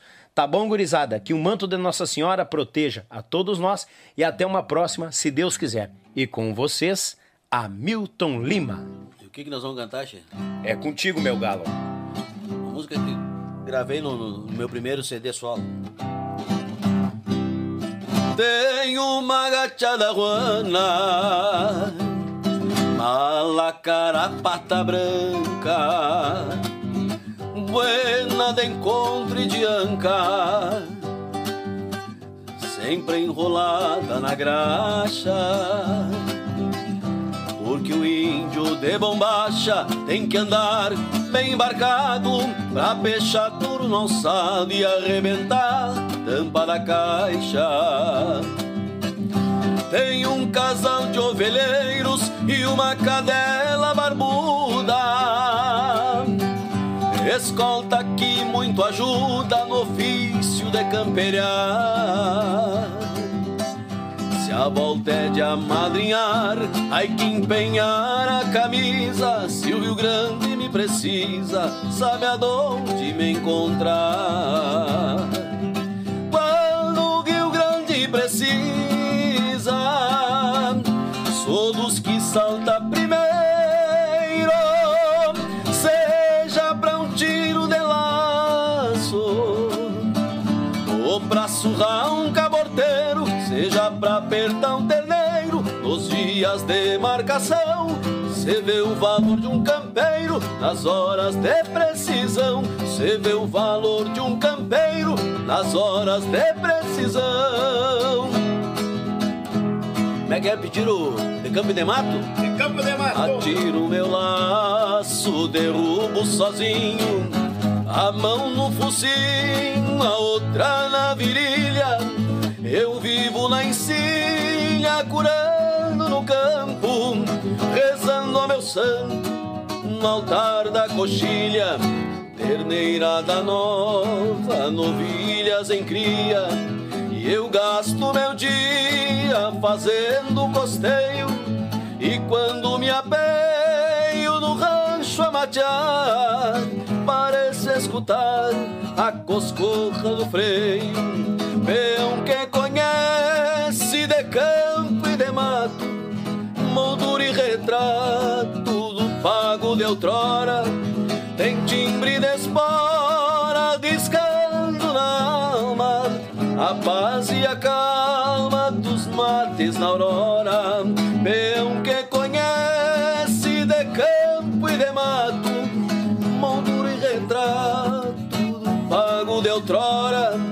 Tem timbre de espora riscando na alma, a paz e a calma dos mates na aurora. Azar.